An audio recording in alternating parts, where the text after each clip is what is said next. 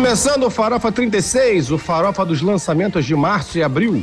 Nesse episódio a gente vai falar de quatro álbuns em especial, mas também vai passar por um bocado de outros que foram lançados no período. A começar por New Horizon, Gates of God.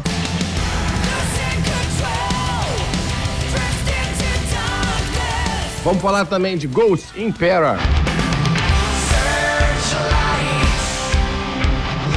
Red Hot Chili Peppers Unlimited Love. Dorothy Gifts from the Holy Ghost.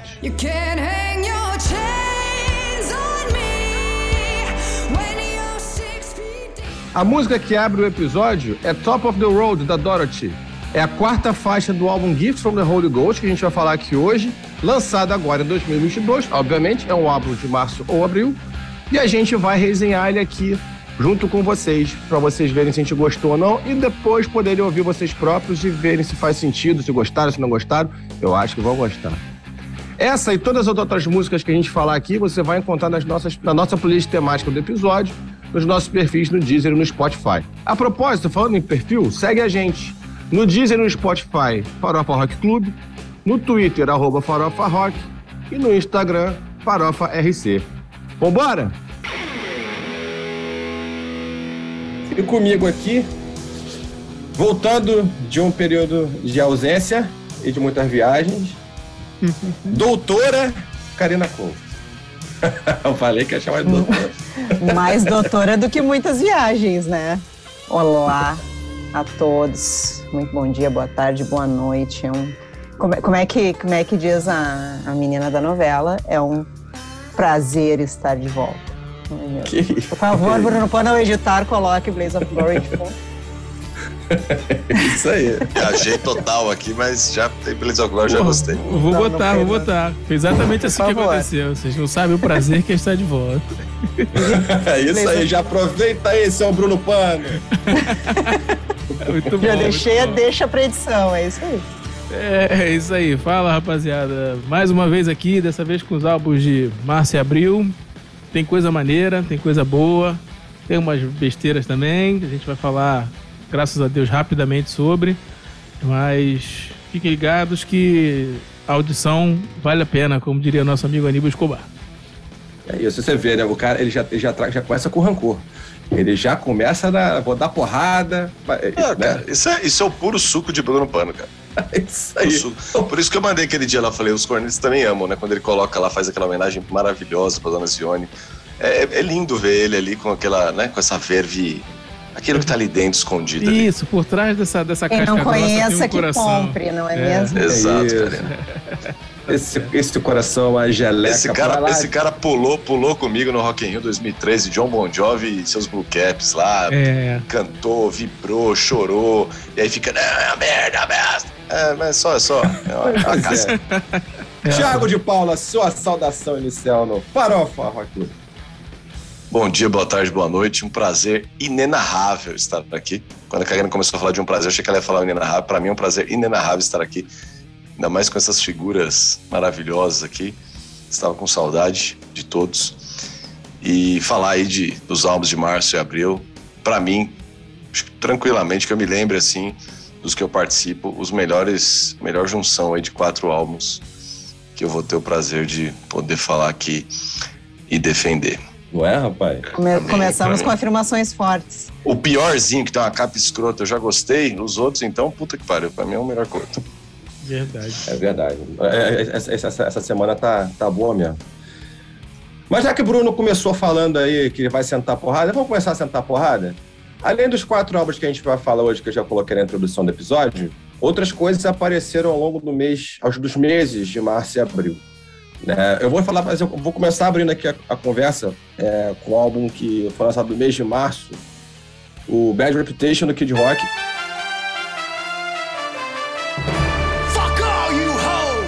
Foi um álbum que eu escutei, a sonoridade dele eu achei bem legal. É, até porque, assim, na minha visão, ele, ele, ele já começa com uma música que eu gosto muito e que não é do Kid Rock, que é do Monster Truck uma versão dele para é, Don't Tell Me How to Live, é, do Monster Truck, uma baita da música. Ele coloca lá o, tipo, o estilo dele, né? Ele faz um arrepiado ali e é, dá, uma, dá uma mexida na música, mas fica, fica legal porque ele faz isso muito bem. E mais o álbum dele é, aquele, é mais do mesmo do que de rock, é aquele som, aquela mistura competente de rock e de rap. Né? Tem uma segunda linha de música mais, mais, mais southern, muito funk pra tudo quanto é lado. É, é um velho escandaloso.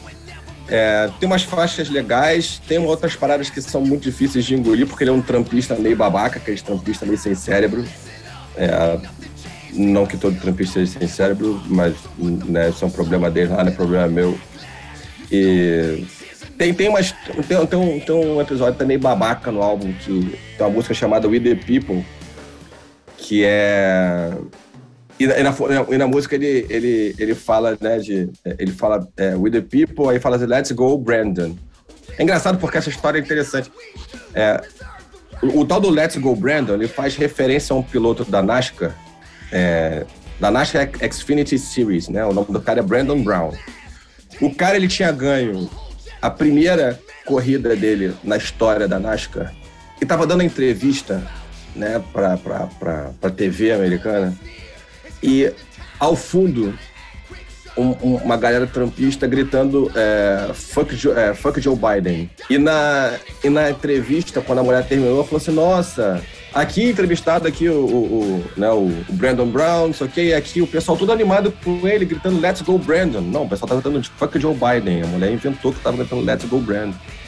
E aí o Let's Go Brandon, ele virou uma sacanagem que ele virou um, um, um, um tipo de xingamento ao Joe Biden. Ao mesmo, e aí o, o, o, o Zé Mané do, do Kid Rock colocou o Let's Go Brandon na música, ao mesmo tempo que ele chega o Joe Biden, ele foi babaca porque ele tá expondo o cara que é um piloto de NASCAR, né?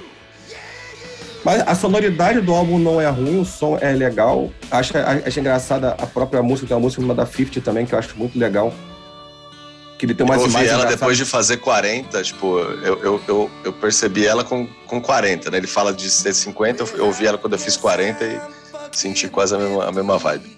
Pois é, mas eu acho engraçado da 50 é que assim, ele cria umas imagens legais dele com a neta dele sentado no colo, botando o dedo médio, xingando todo mundo. Pô, mas isso não é um cara de 50, isso é um cara de 80, isso é um cara de 75. Que porra de visão desse cara tem no Exatamente, cara 50, parece. Eu me senti assim, falei, puta, fiz 40, eu sou um velho de 80, né? Mas, pois assim, é, né, cara? Fala de 50 como se ele tivesse 90. Mas é, é engraçado, a música é legal. Música é legal. É legal. Eu, eu, tenho, eu, eu, eu tenho o quê? Mais três anos até começar a caducar com 46, sei lá. Daqui a pouco eu tô aqui jogando tênis na, na, na que passa aqui na rua.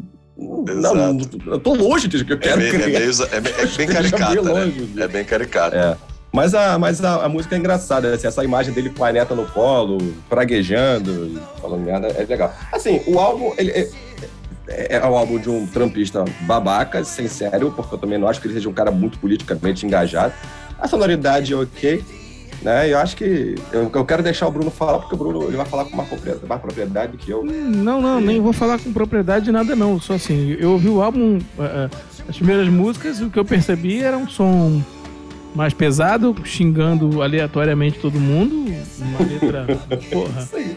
É, As duas primeiras músicas é um negócio inacreditável. Fuck Sim. the people, fuck, fuck the minhoca, fuck the, é, Todo mundo, fuck todo mundo. Aí como, aí, aí como, a gente comentou depois, acho que nesse meio tempo ele deu um cruzo. Aí ele transou, exatamente. Aí, ele transou, aí, deu um aí cruzo. Aí ele virou, ele virou baladinha country. Aí ele ficou uma metade, a, a, segunda parte do álbum toda de, de baladinha cal. Depois ele volta com xingamento de novo, acho que acabou, Isso. broxou, aí ficou com raiva de novo. Ficou. E, Exatamente isso, não. Cara, mas assim, o Léo conseguiu separar ah, a letra é isso, mas a música, assim, eu, cara, quando eu comecei a ouvir aquele negócio, eu falei, cara, não dá. Não dá, eu não consegui separar e aí eu não consigo separar, como o pessoal antigo fala, o joio do trigo, eu não, eu não, consigo separar uma coisa da outra. O cara xinga todo mundo, depois o cara vem com baladinha calma, depois ele volta. Cara, eu coloco, acabo colocando tudo numa coisa só e acho tudo uma merda. E eu só não, assim, não quis nem mais saber. Eu adorei quando, quando trocou, que ele deixou de ser um dos álbuns é, é específicos e passou para essa parte que a gente vai falar assim, é, rapidinho, sobre, que não tem que, que difundir muito sobre ele e falar muito sobre ele. Porque, cara, na boa, foi pensei chato você, demais. Só não era mais chato do que o Brian Adams, mas tudo bem. Mas assim. Que, aliás, teve, teve o Brian Adams também, né? Tinha, era pra ter, né? Mas graças a Deus não teve. É. Não, Nossa. não teve aqui, mano. Mas, é, teve, mas teve, mas teve, teve é. A gente teve que ouvir, a gente teve que ouvir. É, tive que realmente, ouvir o é, realmente, quem já ouviu Brian Adams e, e ouve agora, dá uma decepção total, né? Porque, Então, mas é aquilo, né? O Brian Adams é aquilo. É o que acontece quando a pessoa para no tempo, né? sim, Ele para no tempo, né? Cara, mas eu achei muito broxante o Brian Adams. É, cara. Tipo assim, você pega o. Kid Rock e o Brian Adams. O Kid Rock, assim, só complementar o que o Bruno falou, sem aprofundar muito, assim. Eu achei as, as duas primeiras. É surreal, assim. O que é surreal? As duas primeiras músicas, é um negócio patético, é ridículo, é. é, é é patético, acho que essa é a palavra. Mas depois, cara, e eu nunca tinha ouvido, já tinha visto o Kid Rock uma vez, nunca tinha parado pra ouvir um álbum dele, obviamente. Mas depois, o, o, resto do álbum, cara, é, é, é, é bem legal, achei bem legal. Tem umas canções ali meio Southern Rock, ali meio Nashville, tá? aquelas que você, pô, você, você, você vê, você tipo, I Love This Style do Bon Jovi, ali tem música que é I Love This Style do Bon Jovi, você é a cidadezinha, o cara com chapéu, com não sei o quê, pegando a, a criança e tal. E é, tem umas músicas legais, back vocal feminino, metais, tem uns Isso. negócios bem legais, Os, ba- cara os backing vocals dele, esses femininos, são muito legais. sensacionais. Assim, eu gostei do álbum, de- dessas partes do álbum. Só que assim, você pega as duas primeiras músicas e umas duas inserções, é um negócio. É, é meio, é meio ridículo. Assim, Fa- faz um álbum, sei lá, faz um álbum duplo, faz um álbum tipo um assim, o outro xingando todo mundo, porque fica um- meio, meio estranho, né? Mas, É. aí depois, mas, mas ele ainda tem mais punch, porque o do Brian Adams, a primeira música eu achei legal, depois, cara, é É um, isso. é um negócio sem tesão, sem. Puta, você acha que vai, não vai? Nossa senhora. A primeira música eu achei legal, depois, cara, é um, É é um negócio. É o, é o Flamengo no modo banana lá, ou São Paulo, qualquer time no modo banana, aquela coisa sem, sem tesão, sem. Puta, você acha que vai, não vai? Nossa senhora. É o Botafogo jogando contra o Confiança na Copa do Brasil, saca? É isso. Três horas da tarde em Macaé. É isso, exatamente. Exatamente. tem jeito. Mas realmente eu concordo. Do Brian achei que era um, um picolé de chuchu do caralho. A Porra. música, eu concordo que a primeira música é bem legal, mas o resto passa batido tranquilamente. É engraçado, né, É. Léo? Que você ouve a primeira música e fala, puta, caraca, opa, Maneiro, temos um né? negócio aqui, né? E aí, Vamos. aí não vem, aí você fala, ó, daqui a pouco vai, aí não vem, aí, não, daqui a pouco vai, aí não, aí não vem nunca. É, é, é pois mas é uma, uma situação meio comum que a gente passa com, com álbuns de, desses artistas dos anos 80, 70, que hoje em dia vivem daquele passado. Você fica esperando ouvir aquela coisa que você gostou lá há tempos atrás, você acha que vai acontecer e não vai. É, é tipo você esperar o Neymar resolver na seleção brasileira. O tempo inteiro você fica esperando que ele resolva, que ele resolva, e ele não resolve. Ou o Ronaldinho Gaúcho quando jogava. Agora ele vai resolver, ele vai resolver, não, ele não resolve. É assim que Não, acontece. não é- O- o- É isso é, é, acho que é, é isso, Bruno. Eu só, eu só ajustaria na, no- na minha visão um pouquinho que assim, eu, eu não espero muito assim que, claro, esperar, assim, ter aquele.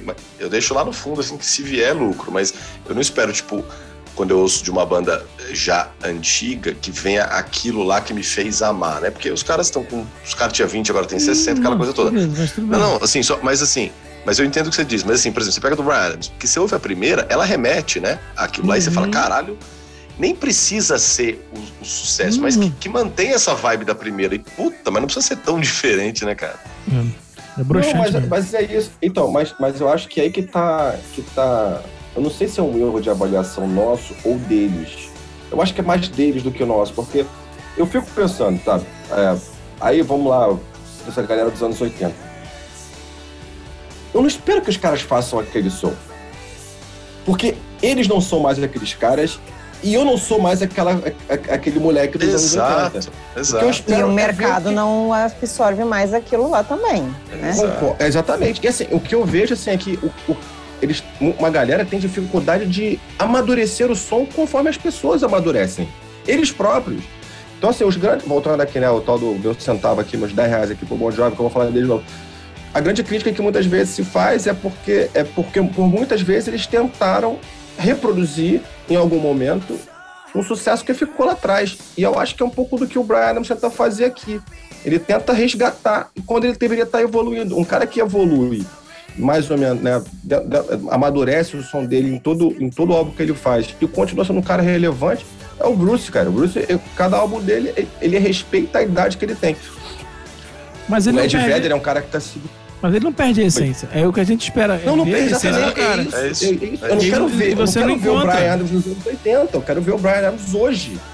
Sabe? O, O, que, que esse o- o cara. Bruce não precisa fazer Thunder Road, ele não vai fazer Thunder Road de novo, Não mas vai, ele mantém a exato. essência, né? Que o Bruno falou. Exato. É isso que a gente quer ver. E isso. não vem. Aí, não vem porque parece que o cara fica naquela coisa que a gente sempre fala nas discussões. O cara fica tentando pegar aquilo lá de trás e trazer de novo, ou, ou, ou repetir aquela fórmula, alguma coisa dessa, desse, desse tipo. E não consegue Exato. mais. E aí que a Karina falou, o mercado também não absorve, mas não adianta ele tentar fazer um novo, é, é, um novo disco igual que ele fez nos anos 80, que não vai tocar com a mesma sonoridade, que não vai ser absorvido. Mas é, é, assim, parece que eles perdem a essência. E você fica esperando aquela coisa que te marcou dele, porque é uma característica que o cara não tem mais. O cara virou uma água de chuchu, como você falou, uma água de salsicha. Não serve pra porra. É isso, cara. E aí, e aí eu vou entrar num outro, outra galera que puxar um gancho, né, que também lançou álbum agora, que por menos que eu tenha curtido especificamente o álbum, é o tipo de parada que eu acho muito maneira pra, pra própria banda, que é o que o Foo Fighters fez com o Dream Widow. Sacou? É, E aí eu convido até a Karina pra, pra bater esse papo, porque eu sei que esse aí ela, ela deve ter ouvido. É que, o, é que o Foo Fighters ele fez um negócio interessante agora durante a pandemia, né? Ele se. Ele brincou ali, né? É isso. Eu, acho, eu, não, eu não me lembro qual foi o álbum que a gente falou ano passado, que, teve, que, o- que o pessoal o fez um álbum de covers. Não, que fez, fez um álbum de covers. Do Bidis? Ah, Não. foi o. Não, não, foi o. Foi o. Foi o. O.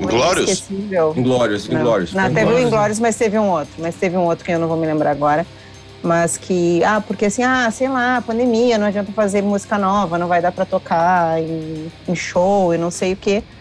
Mas o que, e- e que, que o Foo Fighters fez? Fez um monte de música nova, fora da, da, daquela linha que eles fazem, daquele pop rock, porque, cara, eu, pra mim, Foo Fighters tá, tá no pop rock. Mas aí, assim, o que eles fizeram o álbum do Gees, né?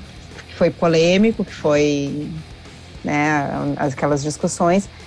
Mas o que eu achei legal do, do Black Widow, do Black Widow, Dream Widow. do Dream Widow, ah, é que querendo ou não, o, o, o Dave, ele, ele, tem um, ele tinha um monte de contato com a galera do thrash, do, do heavy metal. Ele era muito amigo do, do Lenny. Ah, então, assim, você começa a ouvir essas coisas e você começa a ver assim, cara, é, é isso que ele quer. Ele quer poder Ele tinha que fazer isso em algum de- momento da vida, isso. Ele tinha que fazer. despretensiosamente. Esse, esse álbum de thrash metal, o álbum do Bee Gees, ele não tem, eles não têm pretensão alguma de se tornar clássicos.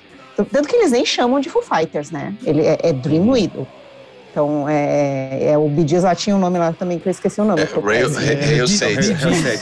Satan. É, porque, Hoje- eu Satan, tô é porque lá, mas lá eles copiam descaradamente, por isso que eu assim, detesto, eu não gosto de Gees, mas é, entendo, mas lá eles copiaram descaradamente. Esse é, é aquilo que você fala, perfeito que você descreveu. E é, e é muito Então, assim, você pode brincar, você não tem pretensão de ganhar nenhum tipo de público com isso. Você estava no meio de uma pandemia, talvez com essa mesma né? ideia, assim, não vou poder fazer show, não vou poder fazer nada. Tem um estúdio tem o lance aqui do filme, né? mim, Tem o lance do filme. tem o né? lance do filme, então E qual que é o lance Mas do eu confesso filme? assim, eu não- Rapaziada aí. o estúdio 666, É, não, é, mas só pra gente fazer o link, né? Qual que é eu o não lance? vi o filme porque não Também tem não. streaming e eu sou uma pessoa muito honesta. Eu, Eu tô também. esperando sair nos canais ainda. oficiais, pagar ou alguma coisa assim. Filme de terror, né? Basicamente, eles vão para uma casa que é ass- assombrada, haunted. Dave Grohl é possuído por um demônio, Exato. sai tentando matar a galera, então o álbum acaba ficando, ficando nessa. Mas eu acho que, assim, no final, por menos que a gente curta, é, que se curta, né? Vamos lá, que o, que o, que o, que o Thiago é, não goste de Gees e que daqui a pouco o Hail Satan não foi lá, parada que ele acho que devia ter ouvido do Foo Fighters, que não é Foo Fighters, e que o Dream Widow vá para um caminho que comercialmente não vai ser tão explorado assim, eu acho que tem a vantagem muito importante de dar para os caras um respiro criativo, sacou? Sabe? Eles não ficam naquela parada, naquela fórmula. Não vou repetir. ah, Bem ou mal, eles fizeram um exercício que abriu horizontes para eles. Eles não vão seguir esse caminho, mas eles agora eles têm um pouco mais de, de, de- de flexibilidade para trazer elemento, porque eles já flertaram com esses elementos em projetos específicos, então eles podem fazer uma batida mais bidis numa música específica no álbum próximo do Foo Fighters, eles podem apertar ali a, o acelerador e fazer uma faixa mais heavy metal, porque tá na veia dos caras há muito tempo. Então, quer dizer, abre um campo de experimentação que já tem uma porta aberta e consistente dentro da história deles para jogar isso lá. Que, né? Então, eu acho que no final é melhor, né? E, como falei, são portas criativas. Eles não precisam amanhã fazer um álbum essencialmente Foo Fighters. Se quero fazer uma gracinha, faço. Boto uma batida mais trash aqui. Bota um lance mais, set, mais setentista, mais disco. E eles já fazem, né? Se eles pensar, já, é, exatamente. É o que eu ia falar, já fazem. No Arlandria. Cara, você pega o In Your Honor, é um disco que você tem um lado pesado e um lado acústico, um lado, né, isso em 2000 e sei lá, quando tem Best of You, início Mas é 2000. aquilo, né, que a gente já falou, o Foo Fighters ele consegue enganar, enganar entre aspas, não é enganar no sentido negativo, mas enganar a galera, né, tipo assim, a gente curte rock, sabe que é uma banda de rock que, que puxa pro, pro lado pesado a galera do pop escuta Foo Fighters sem se dar conta que tá escutando e, algo mais pesado, assim, né? Então, e, Karina, eu, eles fazem perdão. isso de uma forma muito sutil, assim, uma forma faz, muito... Faz e só pra falar do Dream Idol, cara, eu gostei pra cacete, assim, né? Assim, pra falar que eu, eu não, não, assim, não gostei nada do Rio, do Setting, porque eu acho que foi uma, não foi uma homenagem, foi uma cópia Muito bem feita, muito bem produzida, porque eles são muito bons, mas uma cópia, assim, idêntica. Se eu pôr o Bidis tocando se eu pôr o Fighters tocando, é igualzinho, só que com a voz do, do, do, do Dave ou bateria do Taylor e tal. É, mas, enfim, isso já, a gente já discutiu. O Dream Idol eu gostei pra cacete, assim, é, é, me fez ouvir um álbum de trash que eu jamais né, ouviria se não fosse isso. Se não fosse o Dave Grohl e o meu chefe Léo Pinho, que mandou a gente escutar e depois não, não colocou. Mas, assim, eu gostei pra cacete, assim, tem coisas maravilhosas. Tem coisas que me lembrou muito o Metallica do início, que eu ouvi muito pouco, mas tem ali Metallica, tem uma música que eu não lembro qual é, até não tem, mas é, é, é muito, assim, do Metallica do início. Tem a última que tem, o, o Dave fala que ele tinha uns nove riffs que ele ia compondo ao longo do tempo, ele juntou aquilo e virou uma música de 10 minutos. Tem a Come a Faithful, que pra mim é a melhor do álbum. É muito bom, cara. Tem, tem a primeira, é meio Massacration, que eles dão uma zoada lá, parece um uhum. capeta, não sei o que, tá, é engraçada.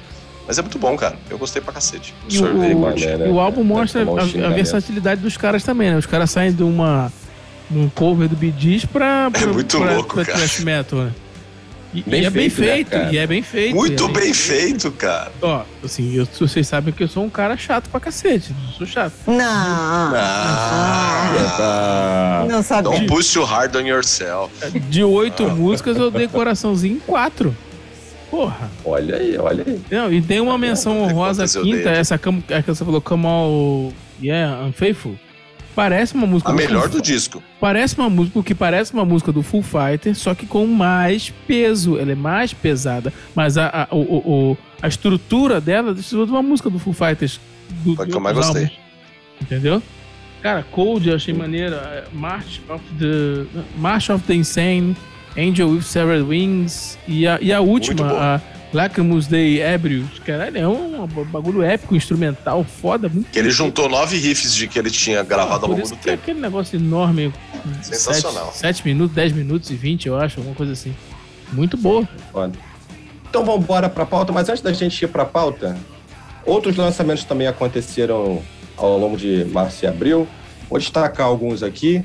Não necessariamente são bons, mas são de, de, de uma galera conhecida, vale a pena a audição.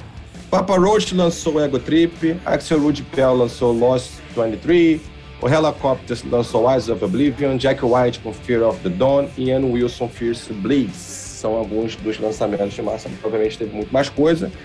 Faz sentido procurar e se informar, porque né, tem, tem, dá pra muita coisa legal aqui. Vambora pra pauta, rapaziada? Vambora pra pauta. Começando hoje com New Horizon Gates of the Gods.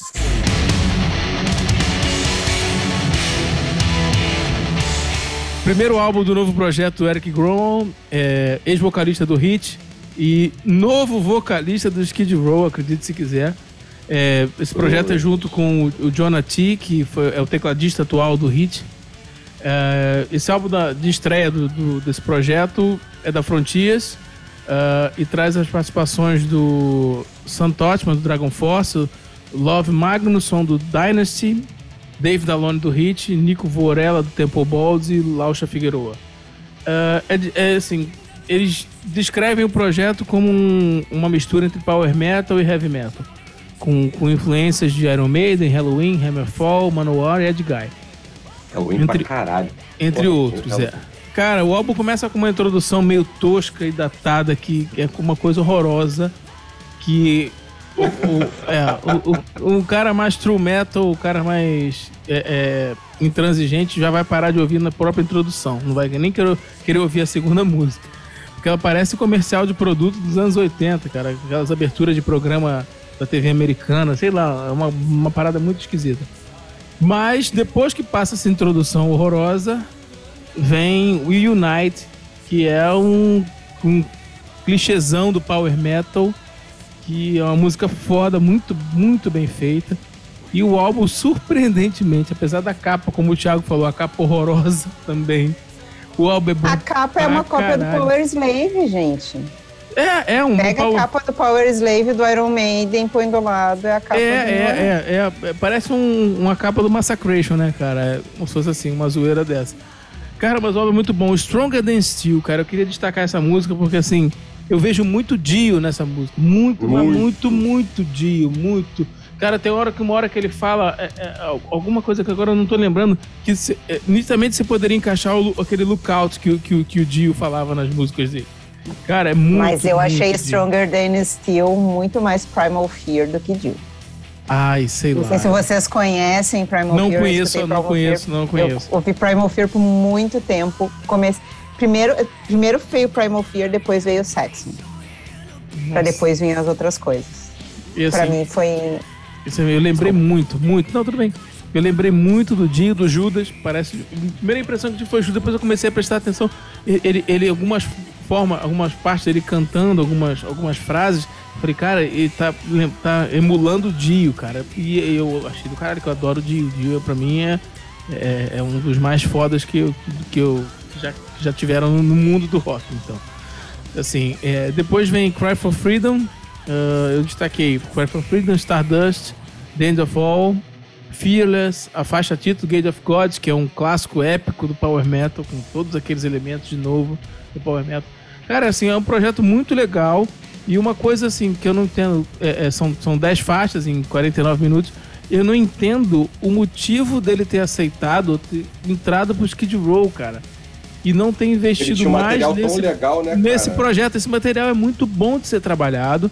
E ele vai parar no Skid Row tocando em festival. O Skid Row hoje em dia é uma banda moribunda, cara, de veterana, de, de dos malucos que cantam as mesmas coisas que eles fizeram nos anos 90 até hoje. E, e, assim, e tocam para 1.500, 2.000 pessoas em festivais no interior dos Estados Unidos e mesmo assim não são headliner. Abrem pro Poison, porra, hoje em dia. Então, assim. Também já passou, né? É, e pros Scorpions. Também já passou. Pro Scorpions, e, e, agora tá abrindo pros Scorpions em Las Vegas, é, que é onde todo mundo tá lá abrindo agora, fazendo show. Cara, o, o Roll toca com Vixen, toca com, com, com esses, aqueles festivais pequenos, Monster of Rock Cruise, essas porra que, que, que esses caras montam desse pessoal decadente dos anos 80. E aí o cara vai se meter numa parada dessa.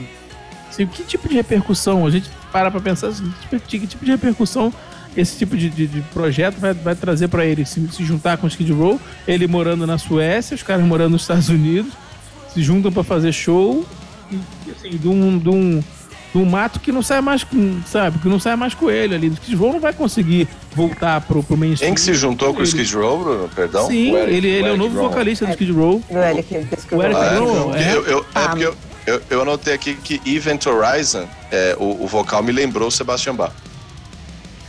É, mas acho então, que. Então, mas olha só, vamos lá. Vamos, vamos nessa, nessa. Eu ia falar umas outras coisas, mas vamos nessa polêmica do Skid Row aí, então que eu já. Né, offline, eu já, já, já expus a minha opinião. Uh, cara, era o sonho do cara, da vida do cara. Aí, o aí cara era muito. Tá... Beleza. Não, olha só, não, olha só. Você, se, você, se, a, se a ti fosse dada a oportunidade de realizar um sonho. Hum, lógico, isso aí tudo bem. Os caras te convid... Mas assim, daí, daí a gente começa a pensar. O, o, sonho da vida do cara era ser vocalista do Skid Row, porque ele era super fã do Skid Row. Então, assim, já Caramba. começa por aí. Assim, então, assim, e o cara tem um vozeirão que realmente Pô, meu dá os timbres tá do Sebastian.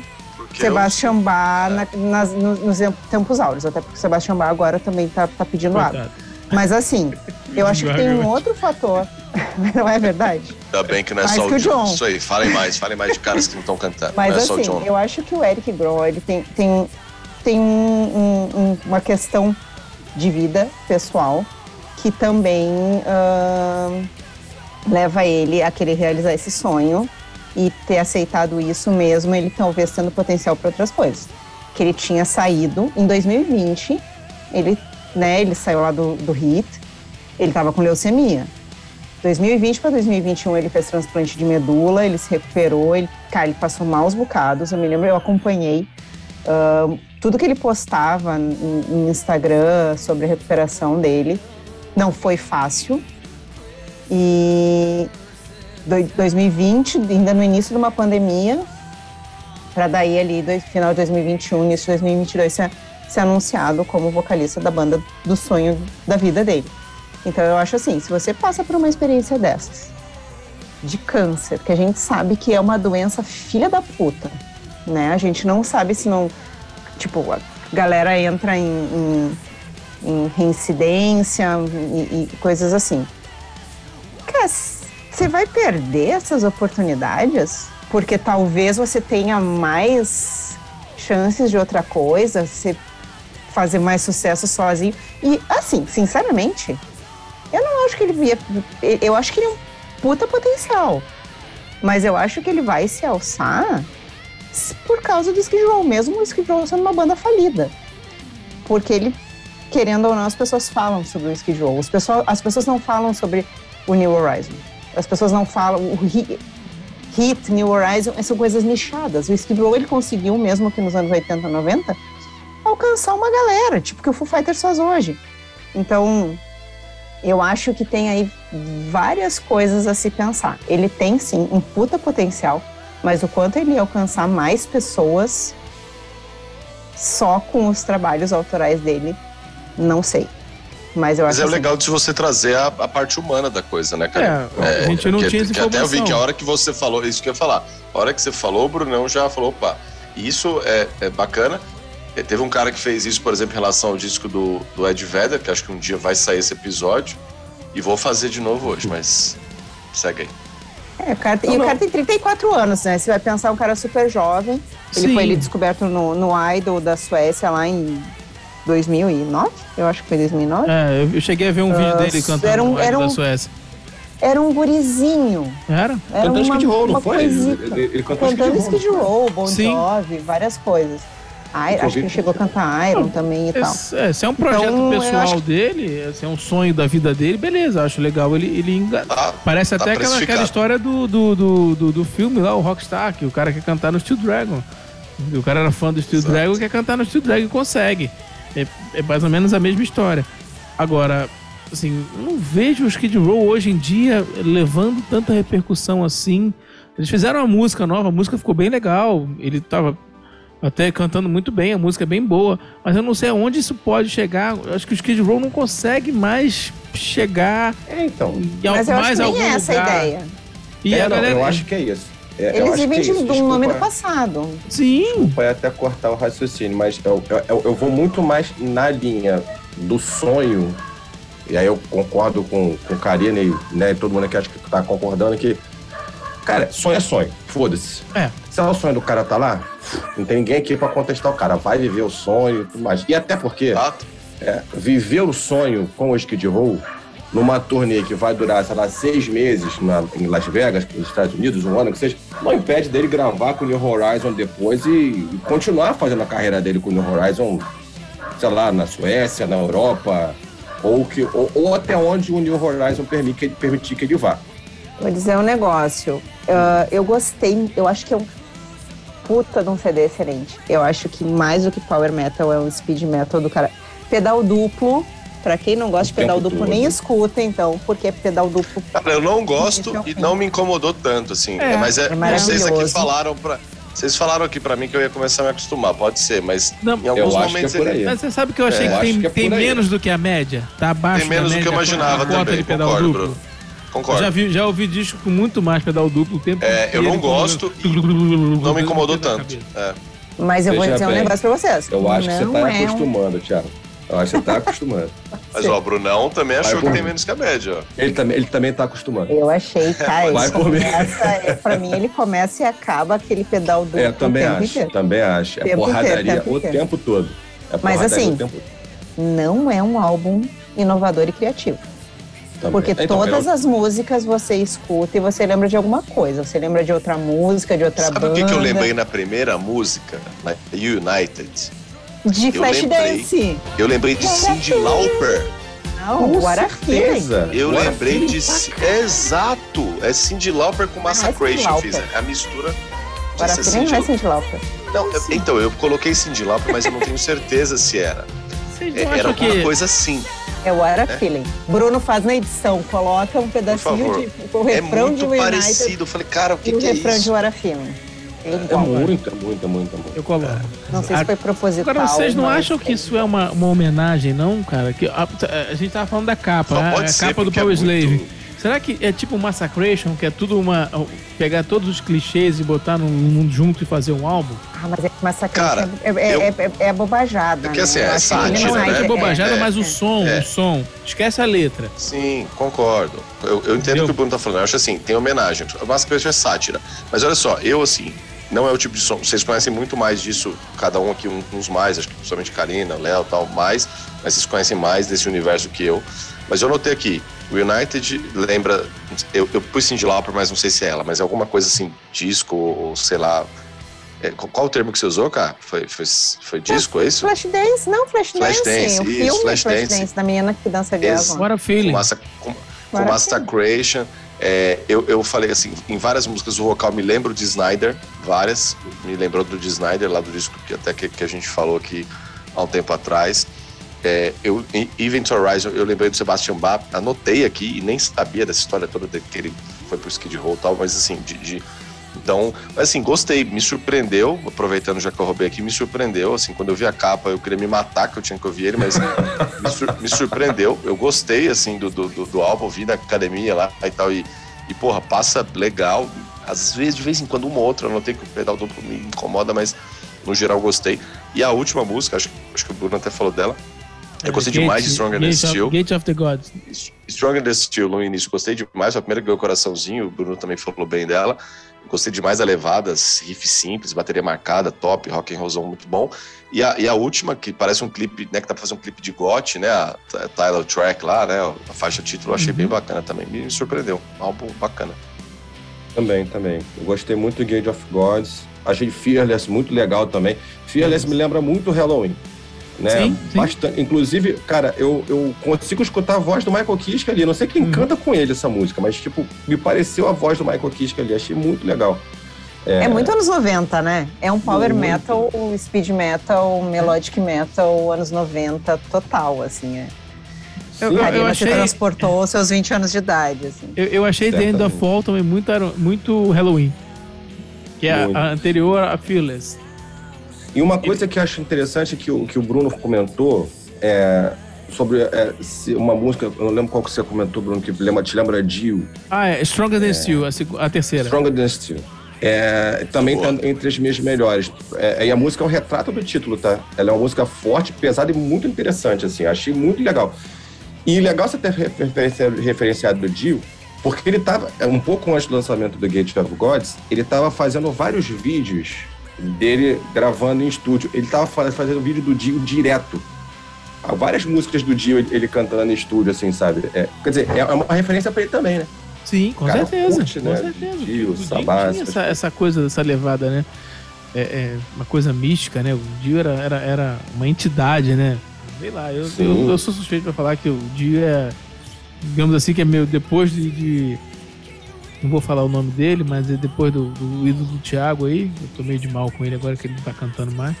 Mas o Dio, pra mim, é, assim, é, é o melhor vocalista de todos os tempos. né? Assim, é Dio- foda. Bruno queria citar John Bon Jovi, vou aqui fazer o exposer. Depois de John Bon Jovi, tudo bem.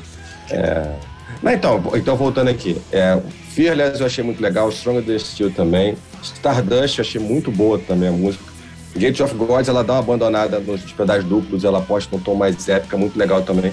Eu acho que assim, o meu, o meu, o meu único lance desse álbum é que ele, ele é muito unidimensional, ele, ele, ele aposta no talo quase que o tempo todo, ele não te deixa respirar, ele não, ele, ele não varia. Exato.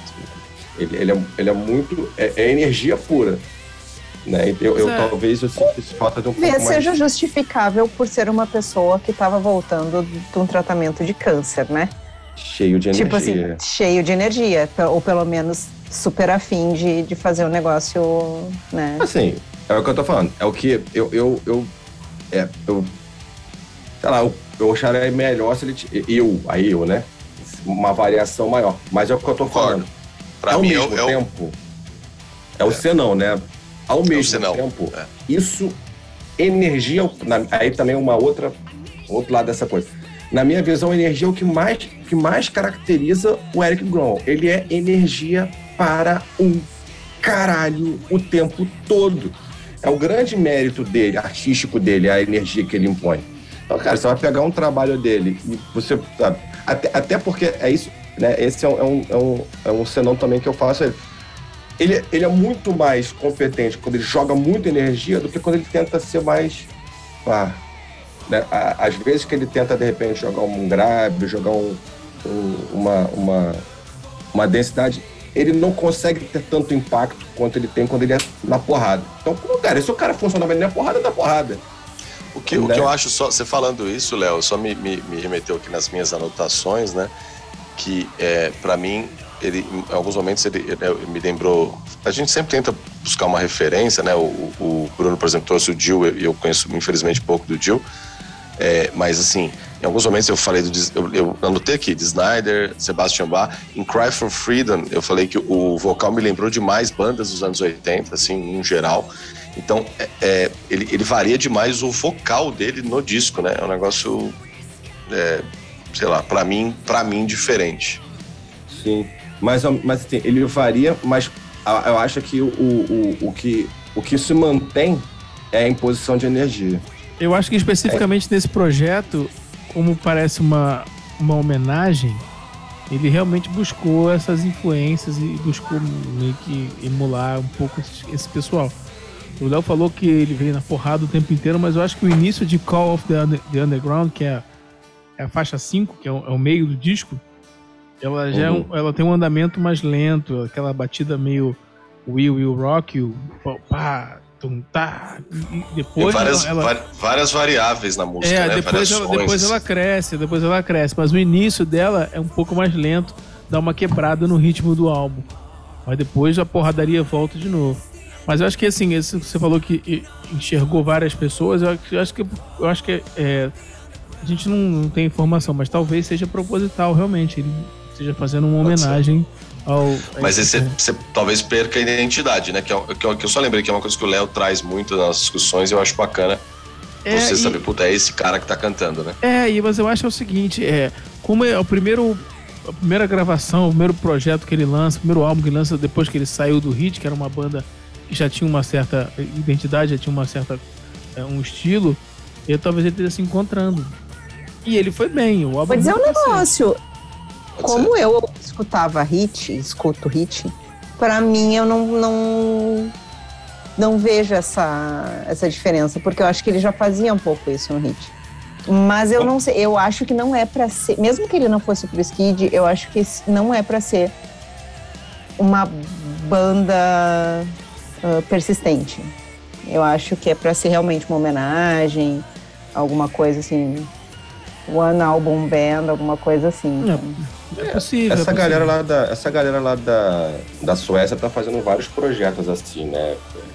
De músicos de lá, de junção de músicos de lá pra composição de álbuns, tipo supergrupos, né? Vamos pra nota, rapaziada? Bora. Galera. Tra trarei Léo Brinca pra, pra mesa aqui. Ai, caralho, pra começar essa palhaçada. Bruno Pano. Mas tem só Excel. nota. Já tem Excel. Só nota pra Gate of the Gods. Gostei bastante, decoraçãozinho em, em- em todas as músicas, exceto a abertura. E dou nota 4. 4. Isso, hein? Não vou de 4 igual o Juliano, que, que é chegado nessa situação, mas eu dou nota 4. A gente não pode perder a piada. Muito bem. Dona Karina Co, que eu já sei que é fã de longa data de Eric Growell, sua nota pra Gate of the Gods. Eu vou seguir, vou, vou votar com, com o colega de banca e também vou votar aí com, pela, pela família brasileira, vou votar quatro. Muito bem. Ela tá ainda naquele sistema de, de banca de doutorado. entendeu? É isso daí, a família brasileira, é isso daí. É isso aí. Pô, Pepe, pô, o cara fala que ela tá indo pegar doutorado, o outro faz a voz do Bolsonaro, meu filho. É, porque ela falou a família. Ela falou da família brasileira, tá ok? Os valores, é isso daí. Isso aí, isso aí, isso aí passou longe da banca de doutorado, vou te dizer. Muito, de um lado e de outro. Cruzes, pô, vou ser preso. Gente, minha nota pro Gate of the Gods. Volta lá, Brunão. Gostei minha muito, minha nota é zero. Minha nota é zero. Não, a minha nota pro Gate, pro, pro Gate of the Gods New Horizon é 3.5. É um álbum legal que eu gosto, quero ver mais. Senti falta um pouco de, uma, de dinâmica nele, mas, mas eu acho álbum muito legal, muito bom de ser ouvido. 3,5 é uma boa nota. Tiagão, Cara, é, sur- me surpreendeu aquilo que eu falei quando eu vi a capa e o tipo de som. Eu falei, cara, vou achar isso que é uma porcaria, né? E eu gostei, assim, é, surpreendeu positivamente. Pra mim, é o menos bom dessa noite, né? E pra mim tem um, um- um bonito, gostoso 3.36. Ih, caralho. Um pouquinho a menos que você. 0.14. Eu vou dizer um negócio. Parece o Pedro Develi, gostei bastante, nota 2. Não, cara. É isso aí. Calculadora. A média do Gate of the Gods New Horizon ficou em 3.715, porque Parece preço de gasolina, essa gente- cara. Essa gente, pois é, essa gente é aquela da nota quebrada. Há 150 anos. Saudade, saudade. Gasolina 3715. 3,72, Léo. A Redonda pra cima. achava que ruim. 3.72 a média final do Gate of the Gods do New Horizon. Vamos para o segundo álbum da noite. Dorothy Gifts from the Holy Ghost.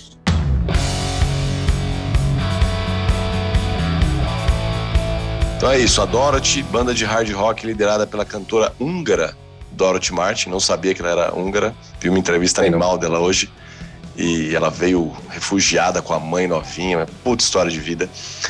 Essa banda chega a seu terceiro álbum, né? Naquela tradicional busca né, de consistência, identidade. E dá pra dizer que eles conseguiram mais uma vez.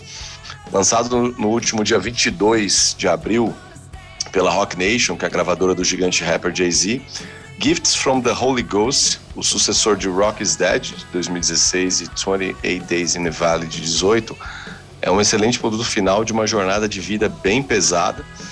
É, enquanto a Karina falava ali do, do Eric, eu, eu lembrava um pouquinho da, do- da história aqui da Dorothy, que foi empacotada nesses últimos dois anos, dois anos e meio. Só para ilustrar um pouquinho, né, na última turnê, né, antes ali da, da turnê do, do 28 Days, né, antes da, da pandemia, o técnico de guitarra da banda ressuscitou de uma overdose dentro do ônibus. Ele sobreviveu, deu tudo certo, ela passou a, a buscar mais a questão da, da espiritualidade. Ela teve uma doença pelo resultante de uma operação mal sucedida do implante de, de silicone. É, ela teve que fazer uma cirurgia por conta dessa doença, né, uma outra cirurgia. Ficou tomando remédios pós-operatórios durante o tempo. Né, teve uma outra recaída para o alcoolismo, que, que é uma luta que ela, que ela trava há, há anos. Nove meses ela demorou mais ou menos para poder voltar a andar e correr normalmente, né, depois daquela cirurgia. E conseguiu, nesse meio tempo, voltar para a sobriedade. Então o álbum tem até um significado um pouquinho diferente depois de ver isso. E as músicas falam muito né, dessa força para sair disso tudo por cima, com garra, a famosa resiliência, né, seguir com cabeça erguida, apesar de, dessas lutas contra todos esses demônios internos e externos.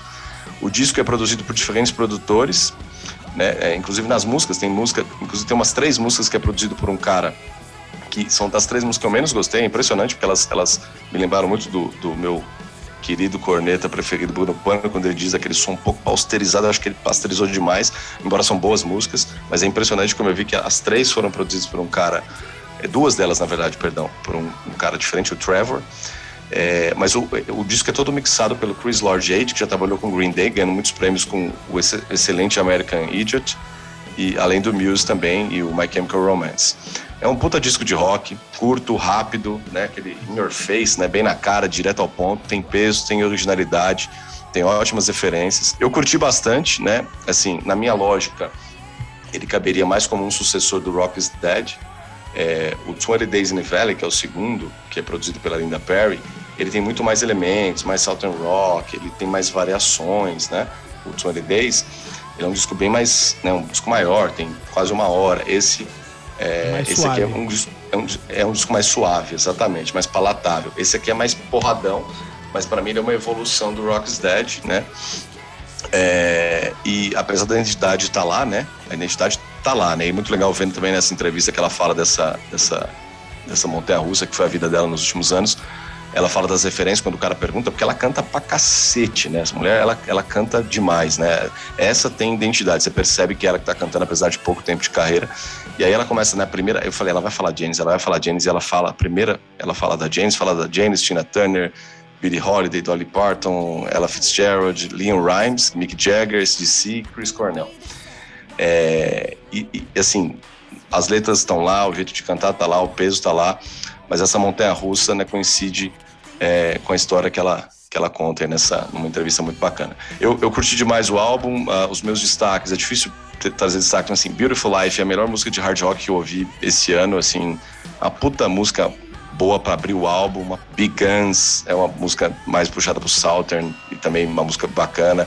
Rest in Peace é o primeiro single. Top of the Road também é uma música legal. É, Hurricane não é das minhas preferidas. Close to Me Always é engraçado que tem uma bateria meio eletrônica pop. Achei bem, bem diferente do que eles fizeram. E a música é linda, né? Porque ela fala muito de, de... Dá pra ver que ela é uma pessoa não muito bem resolvida no amor, infelizmente. E, mas Close to Me Always, que parece que ela é uma música romântica, bonita, mas na verdade ela é uma amiga dela que escreveu para um amigo que perdeu o pai. E aí a letra fica com um significado bem, bem profundo, assim, bem bonito. Black Sheep. É, Black Sheep é uma puta música de arena, uma puta single, uma música de arena mesmo. Só que, cara, eu, você fica esperando o solo. E esse para mim é o, é o, ponto, é o senão do disco, né? É, falta o solo, falta a porra do solo. As músicas têm todas três minutos e alguma coisa. Né? Esse para mim é, é, é, o senão. Assim, a hora que você fala que, que, que vem, que, que vai. A Touch by Fire, por exemplo, tem um solo legal. Acho que para mim é o melhor solo do disco. É, e a última música me lembrou demais a Alanis Morissette, demais, demais, demais. Um, um, muito boa música, melhor da Alanis. É, enfim, é um, eu gostei bastante, né? E, e, ainda mais quando você vê como foi uma coxa de retalhos, como foi um momento muito conturbado.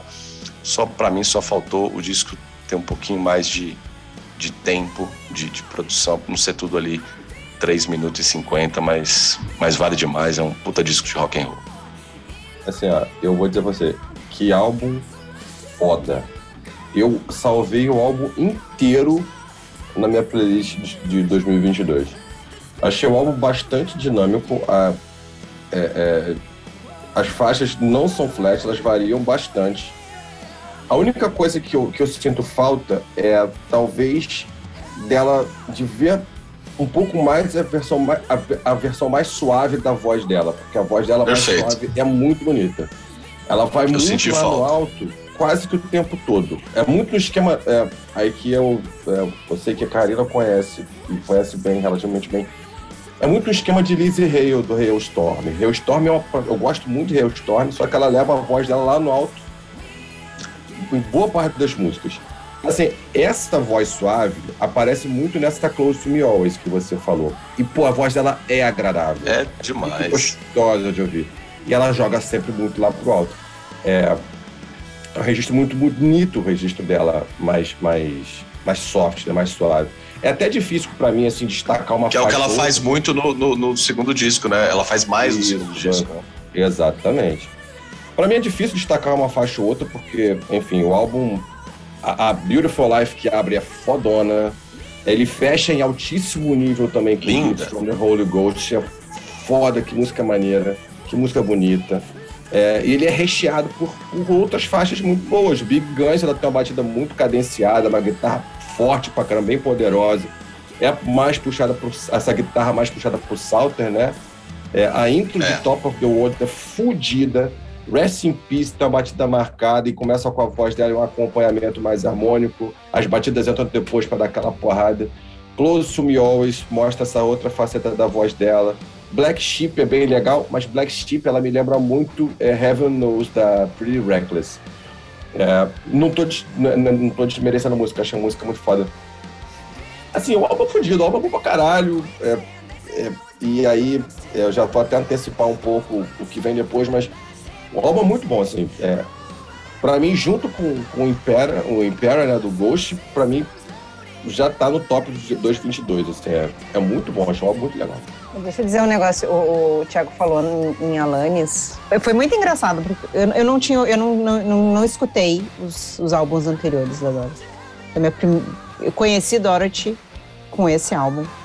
E a primeira coisa que eu pensei, deu assim, cara, Alanis. E daí eu comecei assim, deu, nossa, que legal um, um, um, ouvir uma voz de mulher diferenciada, porque é difícil, né? Daí você vai ver, sei lá, tem Doro, tem Lita Forte, tem Tária, uh, tem a menina lá do Evanescence, que é Emily, mas assim, uh, ver uma voz de mulher diferenciada. Mas é, é, pra, é bizarro agora pensar que a primeira referência que veio à minha cabeça foi Alanis, mas então, daí é assim, depois de você contar a desgraceira toda da vida dessa mulher nesse último ano, para mim faz mais sentido ainda Alanis, porque se, se pensar no Jag Little Pill, que foi o que fez Alanis explodir, ele é um álbum sofrido para um caralho. Ele, ele, é, ele, ele é inspirado no sofrimento da vida da Alanis.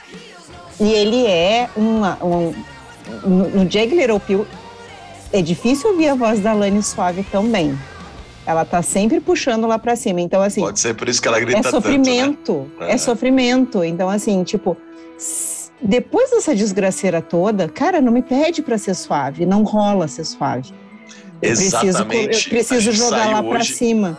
Eu, eu, coloquei esse disco. As minhas pediam Foo falei, não, pera que o pai tem que estudar, que o pai vai ter que falar desse disco hoje. Aí uma hora a, a Simone falou assim, pelo amor de Deus, para dessa mulher gritar na nossa cabeça. Mas, é, mas esse ponto que você traz é, é, é exatamente isso. É, não tinha como. Eu, eu, eu, eu senti falta dela ser suave, mas não tinha como, né, Karina? Não tem como. Só quem consegue ser suave no sofrimento é a Adele. E mesmo assim, ela também é, faz os gritedos lá. Aliás, a é muita Adele coisa é pra colocar pra fora, né? Depois de todo É, esse pois sofrimento, é. se ela conseguisse ser suave, porra, era falso. É, tipo isso, é verdade. Porra, não sou eu.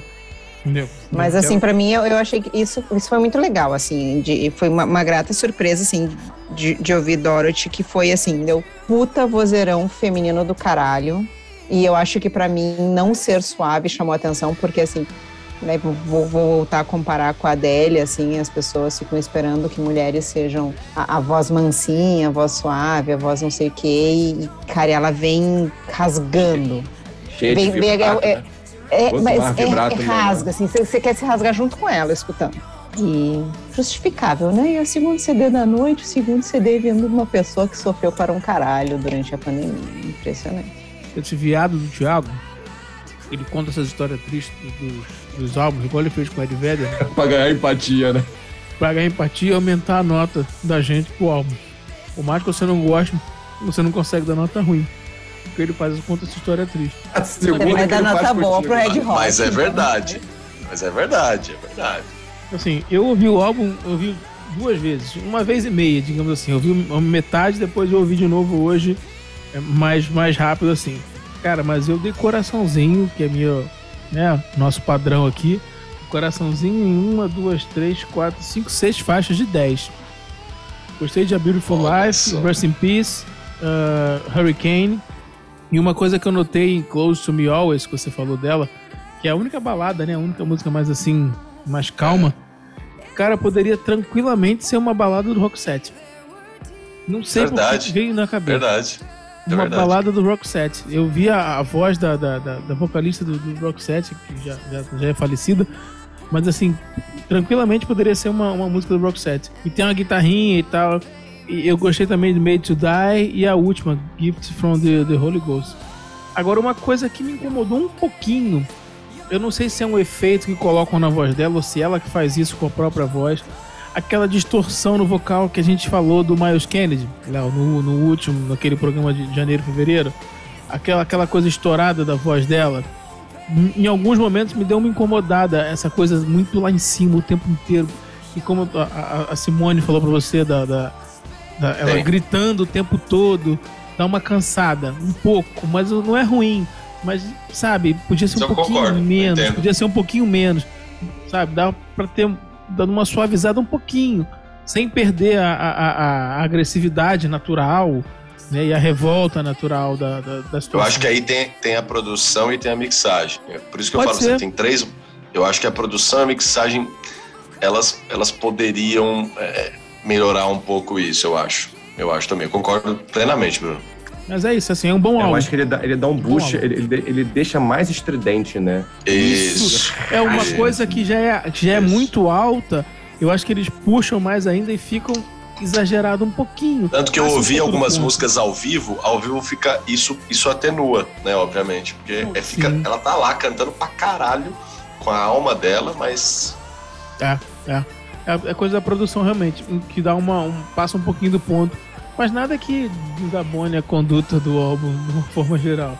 Mas eu gostei mais do 20 Days in a Valley nossa, porque é nada mais. que é, desabone a conduta do álbum. Que frase maravilhosa, meu Deus. a gente Adoro te falando. desperta isso na gente. Ela É, desperta isso na gente. é, é, é maneiro, é maneiro. Mas é isso, a minha opinião é, é essa. Enfim, mas é, é legal, Então- o álbum é legal. Vamos dar nota para Gifts from the Holy Ghost da Dorothy. Eu vou abrir. Não, abre, abre aí, Thiago. Só nota para Gifts from the Holy Ghost. De- a, a nota aumentou depois da entrevista, tá? Que eu assisti hoje, inclusive, me preparando aqui. A nota é um gostoso. É um gosto. É o coeficiente de empatia, perfeito. É um gostoso, saboroso 4,47. 4.47.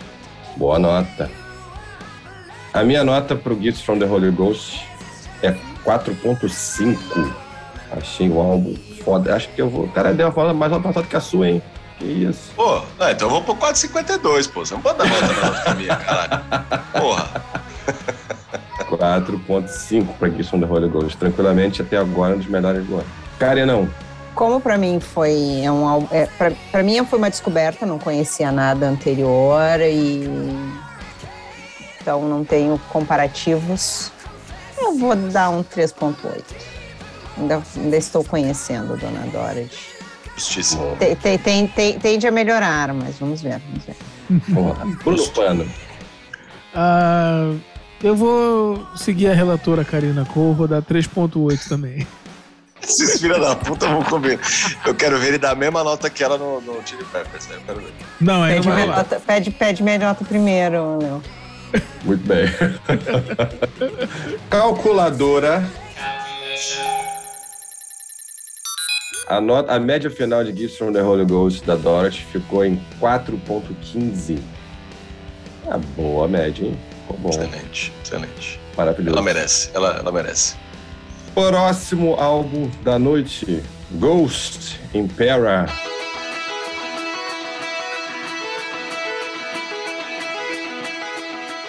Então, Impera é o sexto álbum do, do Ghost. É, o álbum e a banda, no geral, eles passeiam muito entre o hard rock e o metal tradicional. A tendência ao metal está mais ligada à atmosfera e às simbologias que a banda cultua, e obviamente nas letras. Religião, profecia, histórias antigas, capirotos de diferentes mitologias, esse véu da escuridão está em todos os lugares do que a, do que a Ghost faz. E essa mitologia da banda coloca os caras num lugar muito deles na cena atual. Eles, por mais que eles falem dessas coisas, eles não são uma réplica do Black Sabbath, eles não são uma réplica do Iron Maiden, eles têm um lugar muito próprio deles. Kaiserion, por exemplo, é, ela fala. É, é, Kaiserion vem da, da palavra é, Cesarion, né? Que, é do Império de César. É, também é possível relacionar Kaiserion, que é a, a faixa que abre o álbum, aos Kaisers alemães. A letra fala sobre a crueldade dos grandes impérios ao longo da história, de como aquilo oprimia a população das pessoas é, é, é, ao longo da história, né? Assim, não fala de demônios não, é, diretamente, mas fala sobre opressão, que é uma, uma temática muito forte é, no, no- no metal, né? Muitas vezes é feitas a- por alegorias, falando de demônios, de bestialidades, etc. Nesse caso, eles, eles, eles, optaram por um caminho mais literal. É, Spillways começa. co- Engraçado, né? E, como eu falei, ela, a sonoridade ela não é agressiva, rápida como o metal de hoje em dia. Ele, a, a sonoridade é muito mais de é, próxima de um hard, mas a densidade dos instrumentos, a densidade de uma guitarra, uma batida, isso cria o peso que dá essa atmosfera também da banda mais metal. Tanto isso, se você for pegar Spillways, ela começa com piano hard rocker 70 e 80. É tipo um toto com Hold the Line, sabe? É um pianinho Hold the Line. Cara, Mas eu anotei Journey. Olha aí, tá vendo? É, é por aí. né? Errou the line, mas ela fala de um lado obscuro e violento do ser humano, que todo ser humano tenta aprisionar. Né? Impéria é, é, é mais é, né? é mais um capítulo né? É mais um capítulo nessa história do Ghost. É coerente e consistente com tudo que eles já fizeram, musical e conceitualmente. É muito bom e que para mim assim o que mais chama atenção nesse álbum, o que mais me ganha nesse álbum são as, guitarras, as guitarras desse álbum são maravilhosas, os riffs, a pegada, os coros também são muito bem feitos e não ficam datados, porque eles são coros muito estilísticos, eles trabalham coros muito mais com sonoridades de igreja, né, pra, também para trazer esse clima de, de, de né, mais profético né, da, da, banda e tal.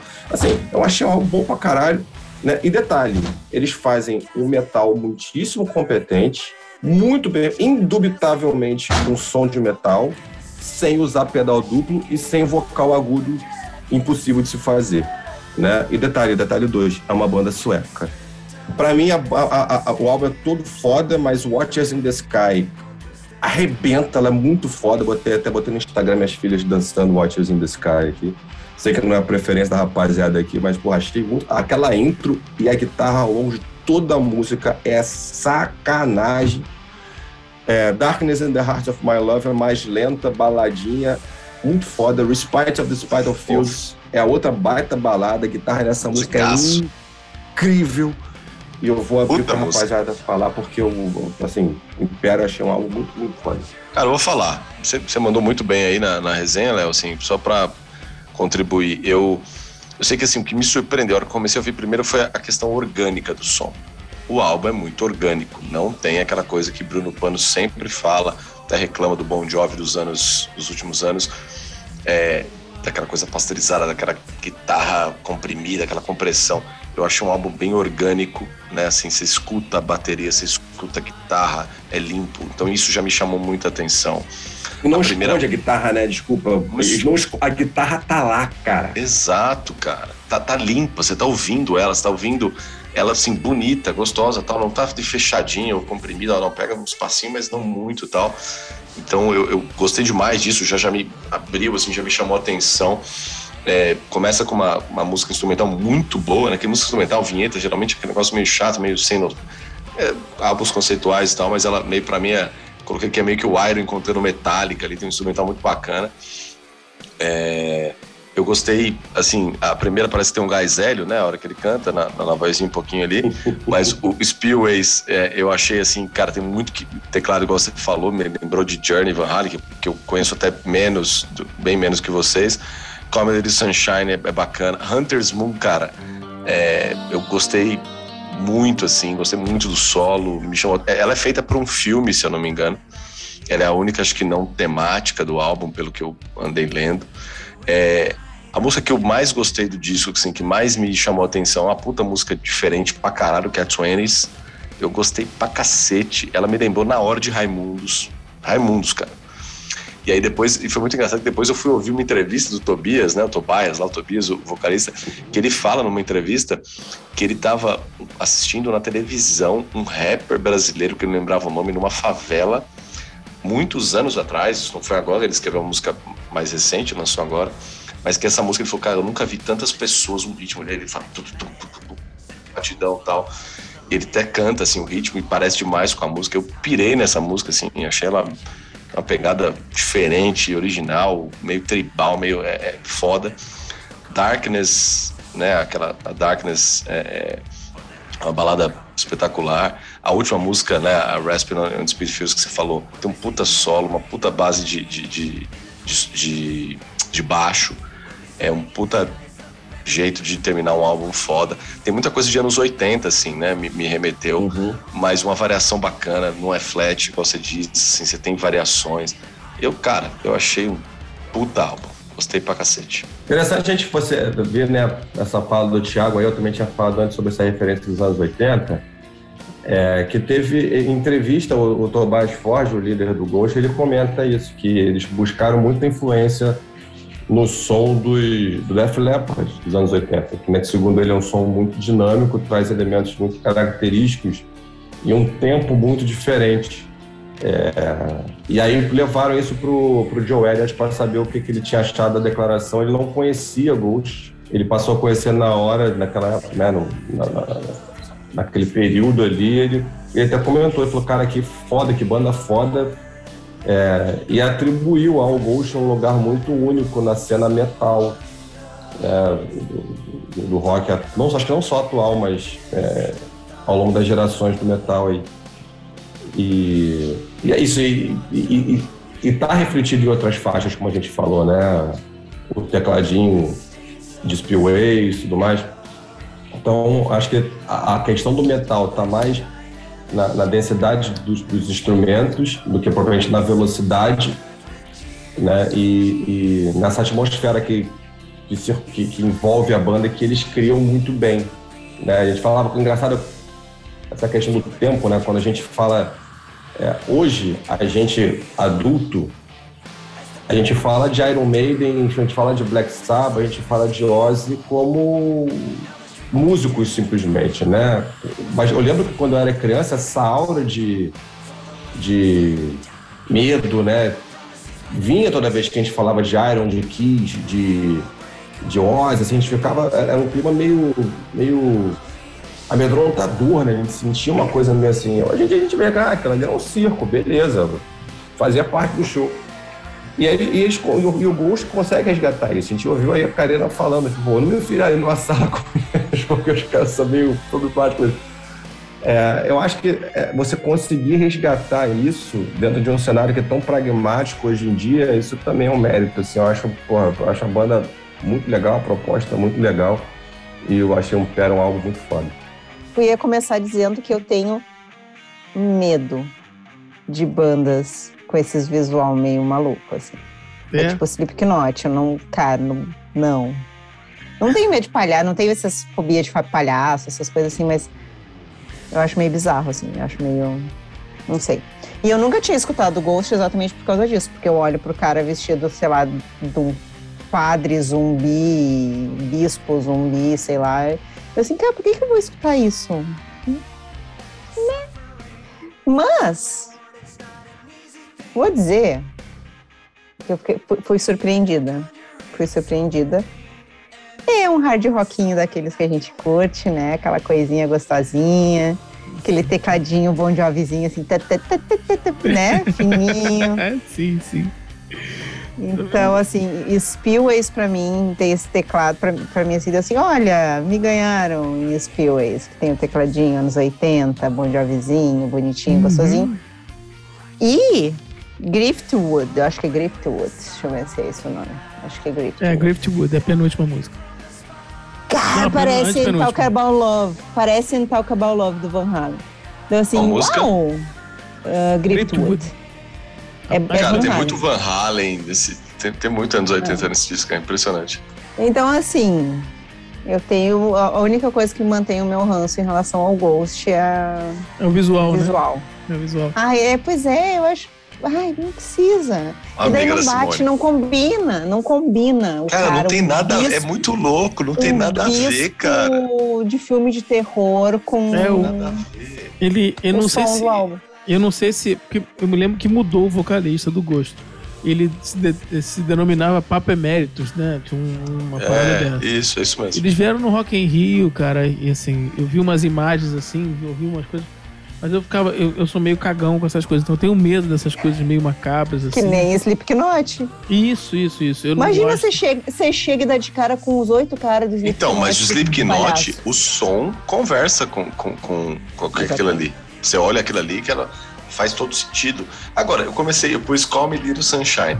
Call Me Little Sunshine, pus o clipe, a Simone, pra eles tocando. A Simone começou a olhar aquele cara com aquela máscara. Que merda é essa? Não sei o quê. Aí começa a, a música lá. The Dark and the Edge, a outra. Faz um sentido, cara. Uhum. É muito louco. Mas eu, eu também, também, tenho medo, Bruno. Eu tenho medo. Aí, assim, eu nunca me liguei muito por causa disso, por ter medo dessas coisas de caveira, de cemitério, de morte. Eu, eu sou cagão para essas coisas. Sempre fui. Mas aí veio, a, o, é, veio o trabalho, né? Aí você tem que ouvir a trabalho. Porra, vou ter que ouvir essa porra a trabalho. Esse cara com essa cara de, de caveira aí, vou ouvir a trabalho. Aí eu tava em, em casa nesse dia e, e botei pra ouvir e começou a tocar, eu tava na cozinha, aí começou a tocar, ué, Você fica esperando o demônio cantar, né? Você fala assim, cadê o demônio? Então aí falei, será que eu. Aí tocou Hunter's Moon. Falei, nossa, parece uma música de amor. Aí depois eu fui ver a letra, né? Eu falei, não, não é de amor, mas é de saudade, mas é uma saudade bem macabra, mas não é também uma coisa. Mas eu falei, cara, mas você que você não presta atenção, parece a, a harmonia, né? A música em si parece uma música de amor. Aí eu falei, cara, isso é bom. Aí eu comecei a ouvir, não, isso é bom, isso é bom, isso é bom. Isso é bom. Aí, aí fui ouvir de novo. Aí fui ouvir de novo, de novo. Aí comecei a dar com os coraçõezinhos. Eu só não dei coraçãozinho na, nessa que você gostou, que é a 20s. A 20s. É, 20s, é. é, é e, e, naquelas que são aquelas que tipo o Operation Mind Crime, que é uma, aquelas musiquinhas de 1 minuto e 40, a, a Bites of Passage, que é 30, são 31 segundos, ali não tem nada. Dominion, que é 1 minuto e 22, que é uma coisa mais instrumental. Mas acho que tem letra, que tem tudo, pô. E eu gostei muito de, de Hunter's Moon, cara, que por coincidência é, é mais ouvida deles no Spotify, né? Tem 18 milhões, 18 milhões de, de audições nela. Depois, é, mais até de, call, de, do que Call Me é, Little Sunshine. Caramba, 18 milhões isso, de audições. Milhões. Isso, isso, realmente vale audição, né? Vale, Haja, muita audição. Vale audição. É, Calm Little Sunshine tem 15 milhões e 600 mil é, audições. E assim, e aí depois a diferença é enorme para as outras. Tem 5 milhões, assim, é três vezes mais essas duas do que, do que as outras músicas. Mas é muito bom, cara. É, muito é que, bom. na verdade, tô olhando aqui, né? Tem a Mary, Mary on a Cross tem 30 milhões. É não, não, não, não, eu falo desse álbum, desse álbum. Ah, desse álbum. Ah, desse perfeito. álbum, desse álbum. Ah, não, a Hunter's Moon, que, que foi a, que eu, a primeira que eu curti assim, que eu mais gostei, que meu coraçãozinho é a primeira, ela ela é de um filme, né? Ela foi escrita para um filme. Não sabia. Talvez, talvez até isso que dá esse hype também de, de mais. Pode ser, pode ser, pode ser. De mais. Mas é muito boa. Eu gostei pra caramba. O, problema é todo é aquela mesma coisa que aconteceu com o New Horizon. Você vê a capa do álbum, pai, isso é uma merda. Você olha é, a capa puta. do álbum, fala, isso é uma merda, aí o álbum é bom pra cacete. É um lixo. Aí é. você vê o, gosto, fica, cara, isso aí é pesado, isso aí é do demônio, isso aí é, não é a parada que eu curto. Aí tu escuta e gosta. Cara, fudeu, é aquela coisa de não julgar o livro pela capa, realmente funciona. Total. E olha, uma pesquisa rápida aqui, a música, o Hunters Moon é pro. Foi pro Halloween Kills. do Halloween, isso. Mike Myers, é por isso que, que bombou. É, bombou bastante. É, por isso deu uma bombada. É. Vambora pra nota então, rapaziada? Bora. Vamos lá. Vamos Bora. dar nota pro Impera do Ghost. Vou iniciar eu, né? Seguindo a linha aqui dos outros álbuns. É, minha nota vai, vai ser a mesma nota que eu, que eu, que eu dei para Gibson The Holy Ghost. Como eu disse, eu acho que ao lado, ao lado do, do Gibson, ele vai estar, no, vai estar no top de álbuns de 2022, na minha opinião. Então, vou dar 4,5 para o Imperial do Ghost também. Brunão? É, também gostei muito, fui surpreendido. Apesar de, de tudo que a gente já falou da imagem e tal, o som dos caras é bem, é bem legal, é bem feito. Tem muita coisa que, como eu costumo falar, que aquece o coração. Apesar de ser macabro na letra, em alguns momentos. macabro o coração, mas aquece com medo. É. eu vou dar nota 4 pro álbum. Muito bem. 4 para Impera do Ghost. Tiagão, sua nota. Cara, é um negócio que a gente não citou aqui, que eu ouvi em algum lugar, acho que num podcast que eu ouvi sobre o álbum, que fala que ele tem uma temática, né? Fala sobre impérios, impérios que, que, que, que foram erguidos, impérios que caem e tal. É... Mas enfim, é um excelente disco e ganhará um, um aquecido pelo medo Coração aquecido com 4.23. 4,23. Que coisa Cara, terrível. Léo Brinca fez escola mesmo pro Thiago. Te amo, te amo, Léo Brinca. Tô com saudade. Isso é saudade de Léo Brinca, só isso. Se botar mais Você uma viu? casa decimal, é, é, é, preço de combustível. De Homenagem ao Léo Brinca. Eu, eu sempre atribuí isso à esclerose do Léo. E aí o, o outro aqui vai replica. Como é que eu vou justificar agora? Karina Cole, sua nota para Imperial Ghost. Olha, eu vou dizer que eu até fico um pouco constrangida, mas minha nota vai ser 3. Porque apesar de ser um ótimo álbum, para mim. É, daí a gente estava falando ali mais cedo de identidade, coisa assim. caras, não combina. Não combina, é o que a gente falou, Slipknot combina. Por que que você faz um álbum de hard rock com tecladinhos, fofinho, né? Apesar das coisas macabras ali pelo fundo e se veste daquele jeito? Para mim falta um pouco de coerência nesse, nesse ponto, assim. E apesar de não é um álbum que eu assim, vou acordar de manhã e vou dizer assim, ah, uau, vou escutar o álbum do Ghost hoje. Não, não é. Então, minha nota é 3. Muito bem. Calculadora. A nota final para Imperial do Ghost ficou em 3.93. Muito bem, vamos para o último álbum da noite. Unlimited Love, do Red Hot Chili Peppers.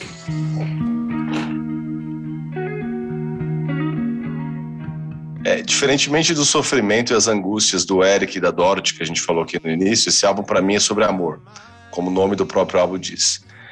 Embora o sofrimento é uma marca grande da história do Chili Peppers, que é uma banda que está no top 5 da minha vida, é... Unlimited Love, lançado no último dia 1 de abril, é o mais novo álbum do Red Hot Chili Peppers. E eu vou parafrasear uma das próprias músicas do disco, né? Que fala que é These Are The Ways, que é uma puta música que fala, né, que é, esse é o jeito quando você é o Chili Peppers, né? Você tem as visões, os sons, os cheiros.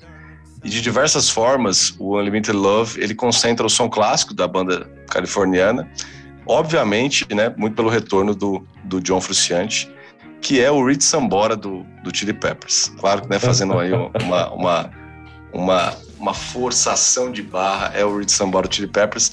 Olha ele. E, e, mas eu vou falar um pouco mais sobre isso.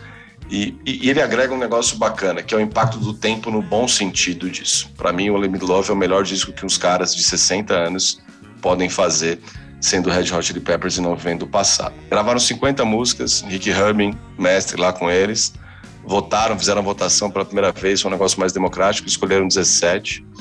E o que eu acho, eu, eu gostei do disco pra cacete. Para mim, é, eu ouvi, ouvi muita coisa sobre, li muita coisa sobre é, sobre né, críticas de fãs, de não fãs, né, gente que amou, gente que detestou, a polarização normal de hoje em dia, né, é, ou se ama ou se odeia.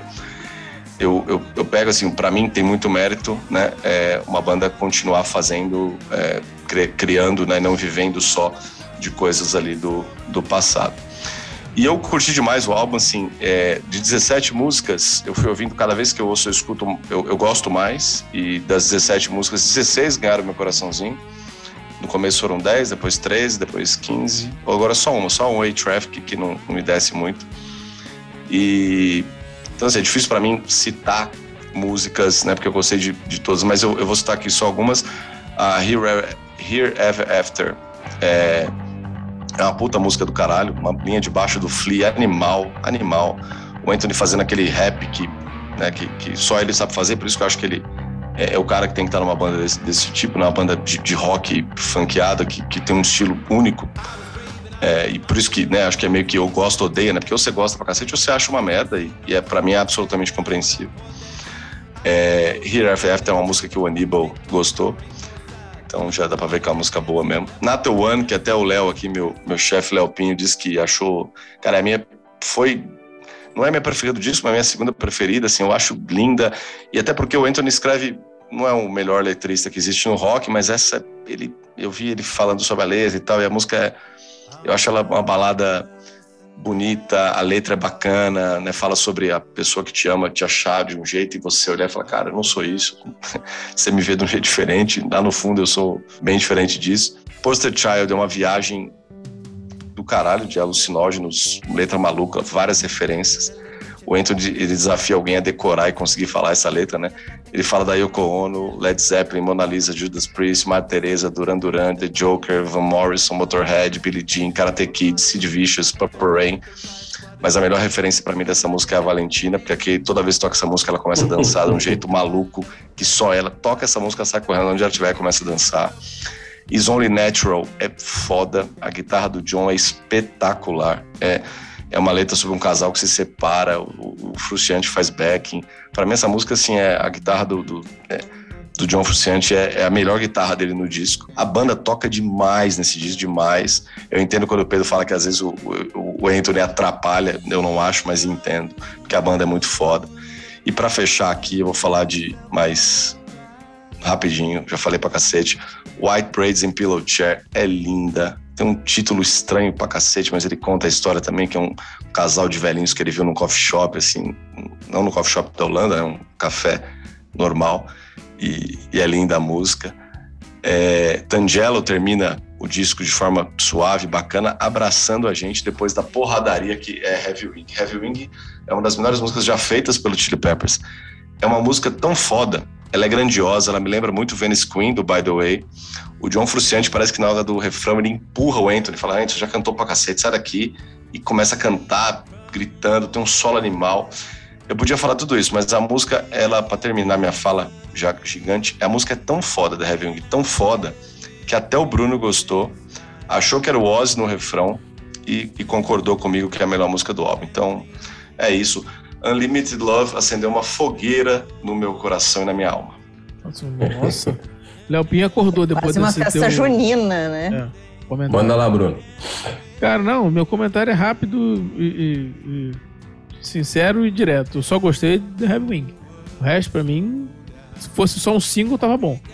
O resto do álbum pode jogar fora. Não presta pra porra nenhuma. Na boa, sinceramente, ruim demais. Foi, um- foi um- um- uma tarefa desgastante ouvir as outras 16 músicas do álbum. Mas aí Heavy Wing, eu falei, caraca, os caras meteram o Ozzy. Aí eu perguntei pro Thiago, Thiago, é o Ozzy? O Ozzy. Eu falei, É, eu pensei que fosse o Ozzy quando eu ouvi, assim, da, primeira audição. Mas eu senti falta daquela, do- daquela dobra da voz que o Ozzy normalmente usa. Não tinha aquela dobra na voz. Aí eu perguntei, falei, ah, ironia? Eu falei, não, não é ironia, eu achei que fosse, meu, não, é o Fruciante. Falei, ah, pô, legal, mas é a melhor música do álbum disparada. A única que presta. O resto, assim, parece coisa requentada de outros álbuns lá do, do- início dos anos, do final dos anos 90, início dos anos 90 e do, do início dos anos 2000 ali. Assim, é a mesma coisa, aquela coisa sem sal, sem graça. Já vi Red Hot Chili Peppers ao vivo por duas vezes e é sempre aquele show meia boca, sem sal, sabe, sem graça e que não entrega a energia que os clipes entregam. Entregavam, né? Mas o show não entregava essa energia, nunca entregou. Então, Heavy Wing pra mim é a melhor música do álbum disparado. Pode jogar o resto fora e lança um single com ela ao vivo e com ela tocada ao contrário, entendeu? Aí fica maneiro. Muito bem. Vai, Careirão. Então, eu vou. Eu não sei nem por onde eu vou começar. Vou começar primeiro falando também o que eu já falei nos nossas, nas nossas brigas offline, que é. Cara, o Red Hot não é o estilo de som de ninguém. Não posso dizer de ninguém, porque o Thiago curte bastante, mas ele não é o tipo de som que o grupo que faz o farofa ah, costuma escutar. Ele, ele, ele é um som de skatista. Que, cara, tem algum skatista no grupo? Não tem. Ah, ele, ele, ele- o, o Red ele- o próprio Red Hot, lá no- no- na época do grunge, que, que ele veio na, na colada, ele já era desconectado daquilo. Ele não era um grunge, não é um som grunge. Ele, ele veio caracterizado ali porque ele estava na cola. Ele veio no movimento, mas ele, ele, ele não era do. Tanto que ele não era Nunca de Seattle, foi. é de Los Angeles, né? É Da Califórnia, não tem nada a ver com. Então, assim, é, com o é, então assim, ele foge muito daquilo que a gente está acostumado, que, a gente, que os nossos ouvidos gostam de escutar. Então, eu acho que isso é um ponto, né? Total. Então, tem a gente te- escuta com dois grãos de sal ali no, no ouvido para falar de Red Hot. Dito isso, Here, Here Ever After eu achei muito legal. Por quê? Porque exatamente aquilo que, que o Bruno falou de, de, de buscar coisa requentada, para mim, Here Ever After tem isso. Ela, ela me remete ao Red Hot daquela época lá do início dos anos 2000, que, que para mim é realmente a, a época de ouro do Red Hot, apesar de eu gostar de algumas coisas pinceladas de, de um CD ou outro. Mas me lembra muito, muito, muito o Red Hot daquela época.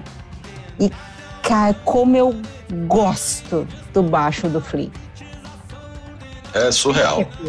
PQP, pra mim, Não assim, existe nada parecido, tipo, nada parecido. Nada, nada. É, ele, você sabe que é ele, você sabe que é Red Hot. É, eu acho que é isso que dá o. Claro, o vocal do Anthony é muito característico também, mas Cara, você já, já tem vontade de sair dançando ali, fazendo aquele funkzinho gostosinho, assim. Não é um CD também que eu vou acordar de manhã assim, nossa, vamos escutar um Unlimited Love. Não, mas eu acho que, que, que o Red Hot ele tem essa característica, assim, de, de, de ser essa coisa gostosinha, essa vibe, essa vibe meio praiana, californiana, de, mais, né, levinha e tal. E que eu acho que a gente quer que, que tem essas discussões no nosso grupo tanto, porque não é realmente o que a gente mais curte ouvir.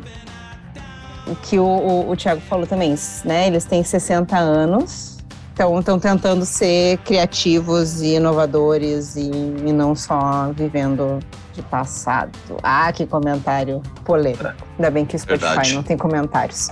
Eu acho o seguinte, eu, eu vou muito, eu concordo muito com o que a Karina fala e eu me encaixo muito nisso. Não é exatamente um álbum para mim, o som não me ganha. É, todo mundo conhece aqui, ou quem já ouviu o Farofa, conhece a minha opinião sobre Red Hot Chili Peppers. É, é, eu acho que, que, assim, mais do que. Assim, eu também concordo com o Bruno que não é uma banda para ao vivo. O ao vivo deles, as poucas vezes que eu vi, foram bem decepcionantes. Mas talvez o, o, o meu maior ranço do Chili Peppers não seja exatamente o Chili Peppers, seja o eclético que gosta de rock porque ouve Chili Peppers. Chili Peppers ele não é o estereótipo do rock. Ele, ele é tido como uma, ele é uma banda, mas não é assim rock, sacou? Ele, ele mistura muita coisa. Ele não é o único, né, Léo? Assim, é, único, é isso, né, ele não tem uma batida característica de rock, ele não tem uma guitarra característica de rock, ele mistura muita coisa diferente, sabe? Ele faz um rock funkeado, é, ele, ele, sai muito da linha do rock para fazer outras coisas. O e disco entra... sai da linha do rock várias vezes, assim, do rock, rock. É isso que a gente conhece. Ah, claro, você tem momentos, óbvio, você tem. Né? Mas eles eles eles têm um som muito próprio. E aí, e aí que entra um pouco o que, que eu queria discutir aqui nessa minha fala. É, existe uma diferença entre eu não gostar e ser uma merda. São duas coisas diferentes. Gostou, Léo? Não, não gostei. Não é um álbum para mim. Mas ele não é um álbum, não é uma merda. Como é que você vai falar que o álbum é uma merda quando você olha um baixo do Flea, quando você olha a guitarra do Frusciante, quando você ouve a bateria do Chad Smith? Não são, não são instrumentos tocados é, ipsis literis dentro da estrutura do rock, né? Aquele 4x4, a batida, o, aquela guitarra mais cavada. Não, eles misturam muitas coisas, mas é muito bem feito e combina muito uma coisa com a outra. Né? O, a, a, o baixo do Flea com a guitarra do Frusciante, com a bateria do Chad Smith, cara, forma um conjunto harmônico muito legal, muito interessante. É, me ganha? Não, não me ganha, volta nesse ponto. É, é, porque o gosto ele faz muita parte disso, né? É, mas me parece. E, aí, um outro detalhe em relação ao álbum que eu acho que vale ressaltar é que me parece. Ele é um misto do mais do mesmo chili pop, do Chili Peppers, tipo esse som de surfista adolescente, né? De sempre, com o som que eles se propuseram a fazer, que é mais experimental em vários momentos do álbum. Poucos, é, poucos, e... poucos potenciais singles. É meio, é meio um consenso. É, é, é exatamente a sua fala. Não é aquele. Você não tem um monte de Scar Tissue, by the way. É, by the way você não, não tem. É você tem uma experimentação. Não é o Californication. Você tem. Não é o Você tem tanto que você tem 17 músicas e 73 minutos, cara. Sim, é, eles, cara, tem, tem, tem passagem ali que me lembra jazz, sabe? Em, em alguns momentos, assim, tá? Então você pega um. um, um é, eles fazem um som que dentro do rock não é óbvio, não é um som óbvio dentro do universo do rock, mas dentro da linha Chili Peppers você vê que existe uma consistência. É Red Hot Chili Peppers. Para ser datado, aquilo deveria ser uma marca de um tempo. E o som do Chili Peppers não é marca de tempo nenhum, é uma marca da banda. Esse tempo todo. E ao longo desse tempo todo, né? Eles estão aí desde a época de, da década de 80, explodindo 90. Não apareceu ninguém que acompanhasse, pelo menos que eu lembre, assim, que, que siga a mesma linha. Eles continuam sendo originais há 30, 40 anos, sacou? Né? Gosto? Não, não gosto. Mas, cara, você não tem como não enxergar o Chili Peppers ali e não ver que é um Chili Peppers hoje amadurecido, experimentando coisas novas. Isso, acima de tudo, é corajoso. Pode a mim, assim, a mim não impacta é, mas também não é um mim agora. Eu imagino que todo cara que curte Chili Peppers de verdade não é esse eclético que escuta Californication no rádio e sai para cantar Give It Away no, no, no, show. esse cara provavelmente curtiu o que ele ouviu, porque ele viu um novo passo, ele viu, né? Ele não ficou é, esperando o, a, a, grande coisa, como a gente ficou esperando alguma coisa acontecer no álbum Brand, não viu nada, é que ele viu coisas acontecerem. Para esse cara, provavelmente, refletido na sua opinião, é, é, esse álbum ele, ele comunicou coisas diferentes. Vamos para nota. Carinão, sua nota para Limited Love do Chili Peppers? 3,5. 3,5, curta e grossa, sem muitas delongas. Brunão, Unlimited Love do Chili Peppers. Vai votar com a relatora, Bruno? Não, agora não, que eu não. É, votou duas vezes, né? Não, Se... vou, não vou te acompanhar porque você não é novela. É, da nota 2. Nossa, ele tá foda hoje, velho. Léo brinca, Léo Só brinca. Porque eu não sou a Juma, né? É, você não vira um quando tá com raiva. Mas eu vou dar nota 2 pelo conjunto da obra. Eu não gosto de Chili Peppers, nunca gostei. Eles apareceram junto com o Grunge, então o ranço é o mesmo do Full Fight. Já, então, puta, tem isso também, né? Tem, tem isso, também, é, né, Bruno? Pra você tem isso. Não eram do Grunge, mas apareceram junto. Vieram pela primeira vez no Brasil no mesmo Hollywood Rock que veio a galera do, do Nirvana. Tiagão, eu sei que se dependesse de você, você daria nota 5,5. A minha nota, só porque tem One Way Traffic, que tem o hey, oh, hey, oh, né? Só por causa dela, eu vou dar 4,97.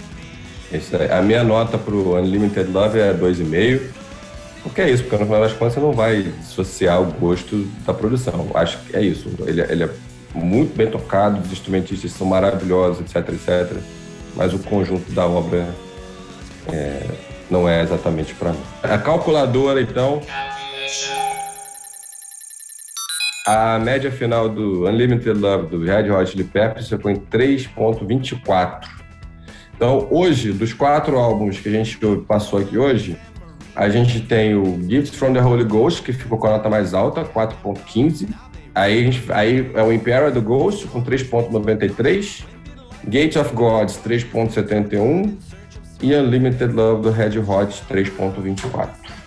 Passamos a régua nos álbuns de março e abril e agora nós vamos para a faixa bônus.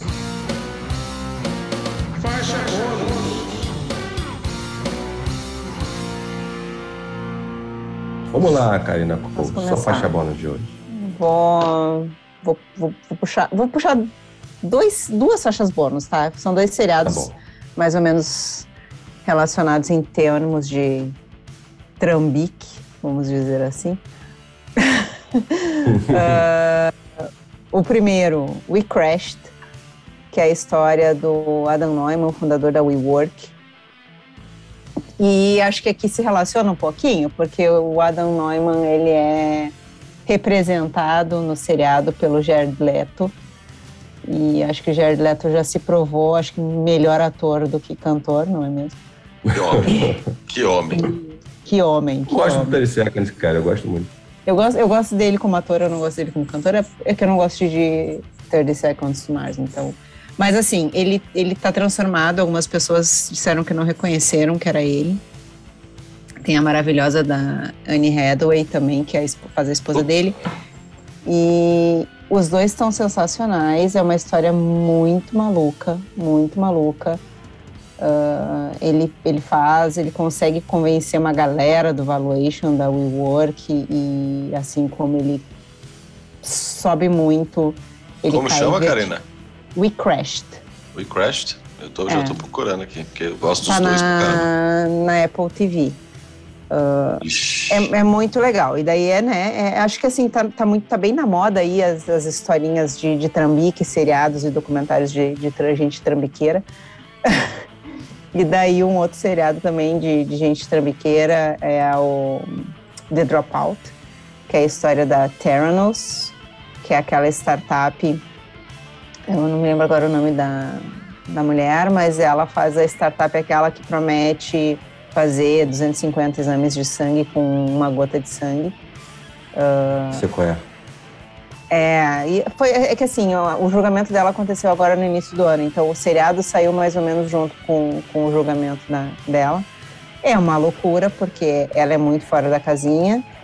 Ela começa Harvard e, e larga larga tudo para ir atrás disso e consegue tirar uma grana de um monte de empresa, da, inclusive da Pfizer, uh, até que uma estagiária denuncia ela pro, pro sei lá, pro Departamento de Saúde dos Estados Unidos e conseguem fechar uh, dois trambiqueiros em startups, então, né, indo pela, pela onda da tecnologia e uma mais de saúde, que eu acho que eu acho que é a mais crítica, assim, porque ela estava lidando com a saúde das pessoas, uh, dando diagnósticos errados. Eles chegaram a dar, diagnosticar coisas erradas, assim. Então, eu acho que é o mais uh, triste de tudo isso. E são os meus, as minhas duas faixas bônus da noite. Muito Dia. bom. Tarde, Muito não bom. sei, a hora que você estiver. da hora que você estiver ouvindo por aí. Próxima faixa bônus. Eu vou indicar uma música que essa semana eu escutei bastante, já do ano passado, um disco do ano passado, que é a For Your Love, do Maneskin, o popular Manequim, no nosso grupo. Manequim. Manequim, é. Para a fúria de Léo Brinca. Hã? Isso, é. Olha. Não é das cantadas em italiano, ela é cantada em inglês. Tem uma letra meio louca, enfim, mas assim, eu, eu gosto do, do, do conjunto. Ela tem uma emoção no, no refrão que me pegou. E eu gostei dela desde a primeira vez que eu vi. E toda semana praticamente eu ouço pelo menos uma vez ou duas. E essa semana eu vi bastante. Então fica essa dica aí, For Your Love, do, Man, do Maneskin, que, vai, que vem agora no Rock in Rio, né? Vai tocar no mesmo dia do Guns N' Roses e do álbum que saiu ano passado, é o Teatro Dira, volume 1.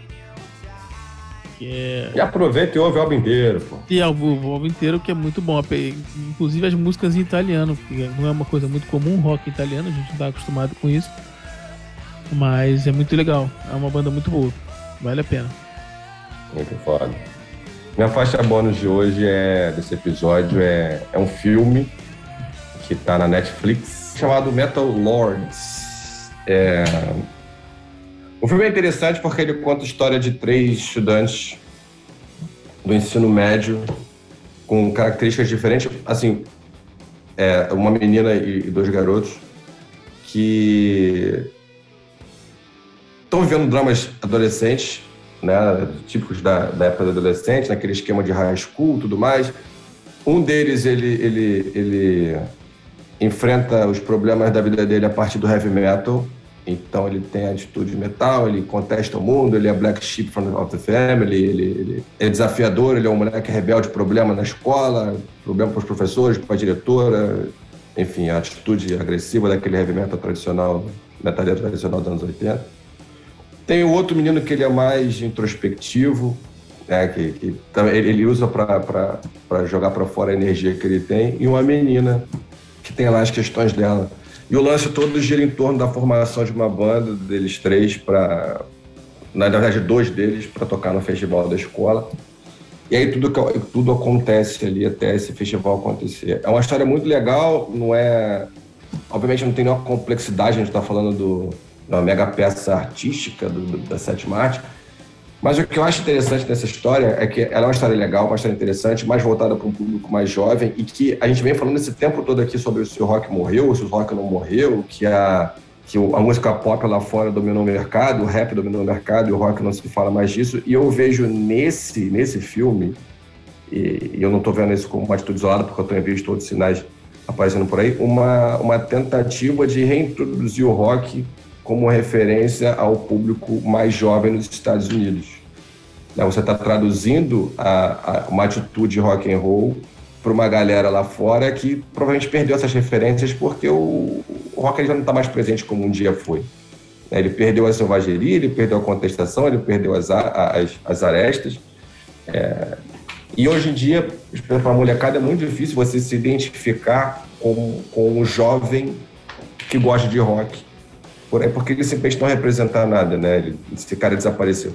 É, é bem maneiro. Então, super recomendo para você, para Giovana, para Valentina, para Karina, pro Bruno, para os nossos ouvintes aí. É Metal Lord na Netflix.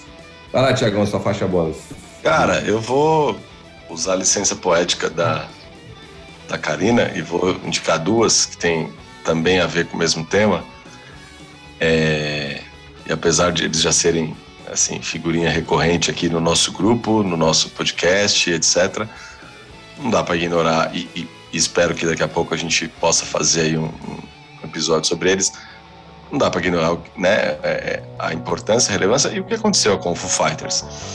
É, então, as minhas duas é, faixas bônus, elas, elas têm a ver com Foo Fighters e, coincidentemente, foi muito coincidência mesmo, elas aconteceram bem... Eu estava envolvido com elas durante, antes e durante a morte do, do Taylor.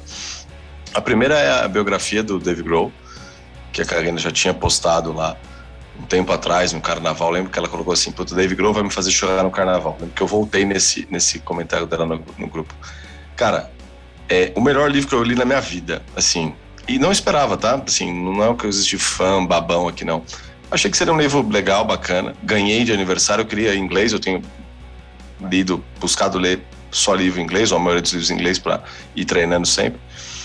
Mas estava muito caro. E aí ganhei, uns amigos maravilhosos me mandaram de aniversário de 40 anos, agora dia 17 de março, chegou. É incrível, assim, é um livro que você lê fácil, você lê rápido. É, a biografia do, do Dave Grohl, né? É, ela é incrível como ele consegue concatenar as histórias sobre a vida. É muito mais do que um livro para fã de rock, é um livro sobre vida, né? Sobre tanto que o título é. Qual que é o título? Contador de histórias, histórias sobre. É, o contador de histórias, memórias de vida e música. Impressionante, né? Ele até brinca, né? Não sei como a minha memória se manteve com tanta maconha que ele fumou e, e cerveja que ele bebeu. Mas, cara, é, é espetacular. É, é, eu me emocionei, eu, eu dei risada e, e, chorei lendo o livro. É, é, é incrível. Eu falei, falei pra minha esposa, eu falei, cara, lê, pode ler que você vai curtir, você já gosta da banda, você gosta do cara, mas você vai curtir. Não é um disco só para fã de rock, tá? Embora tenha muitas citações. É, e ele realmente, como esse filho da puta conseguiu, né, cara? Assim, ele tem um episódio que ele fala de uma festa lá, que ele tá lá com a banda de jazz de, de New Orleans com Paul McCartney. O ACDC. E o ACDC juntos, e, e, o, e o Brian Johnson vindo, caralho, que noite do caralho. Cara, é, é, surreal, assim, ele vive um conto de fadas e, e, é, e é genuíno como ele coloca para fora, assim, tipo, quão abençoado ele é. é. É, fantástico, cara. É um livro que eu vou ler de novo.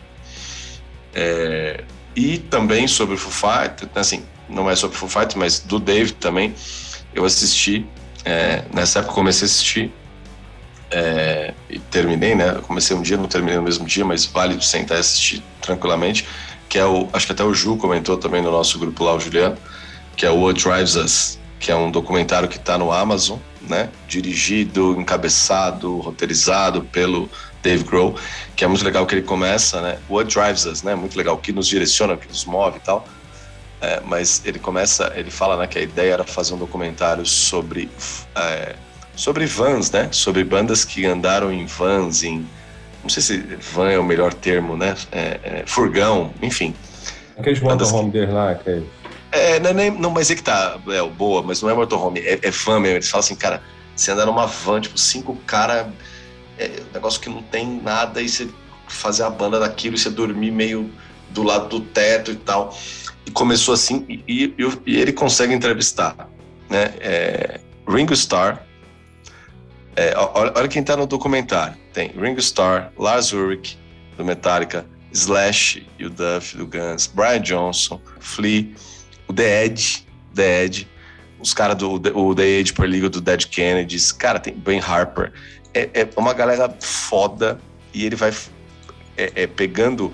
Ele fala que ele começou meio nessa pegada de, de lembrar das bandas que viajaram no início, né? É, começaram no início andando em furgão, não tinha nem ônibus, né? O ônibus, quando chegou o ônibus foi um negócio maluco. Quando chegou cada um ter a sua, a sua van, foi um negócio espetacular. Só que aí começa a falar muito sobre a motivação, né? Sobre por que, que eles fazem, que eles passam por isso, porque eles estão há 40, 50, 60, 10, 20 anos numa banda. Pega bandas pequenininhas também, moleques que tem moleques, três irmãos, adolescentes, que estão com uma banda que o pai dirige eles pela, pelos Estados Unidos, leva eles no carro, a vida do pai é levar esses filhos. Cara, é muito legal. Tem o Steven Tyler também, que parece uma vez ou outra. É, vale muito a pena. É um documentário What's What Drive Us no Amazon Prime. É isso. É isso aí, rapaziada. A gente espera que vocês tenham gostado. Acho válido, além de ouvir, obviamente, as nossas esse monte de bobagem que a gente fala, parar, perder um o tempinho de vocês para escutar, porque tem coisa boa. Vocês fazerem, obviamente, seus próprios juízos de valor, tirar suas próprias conclusões. Valeu, Farofalha. Até o próximo.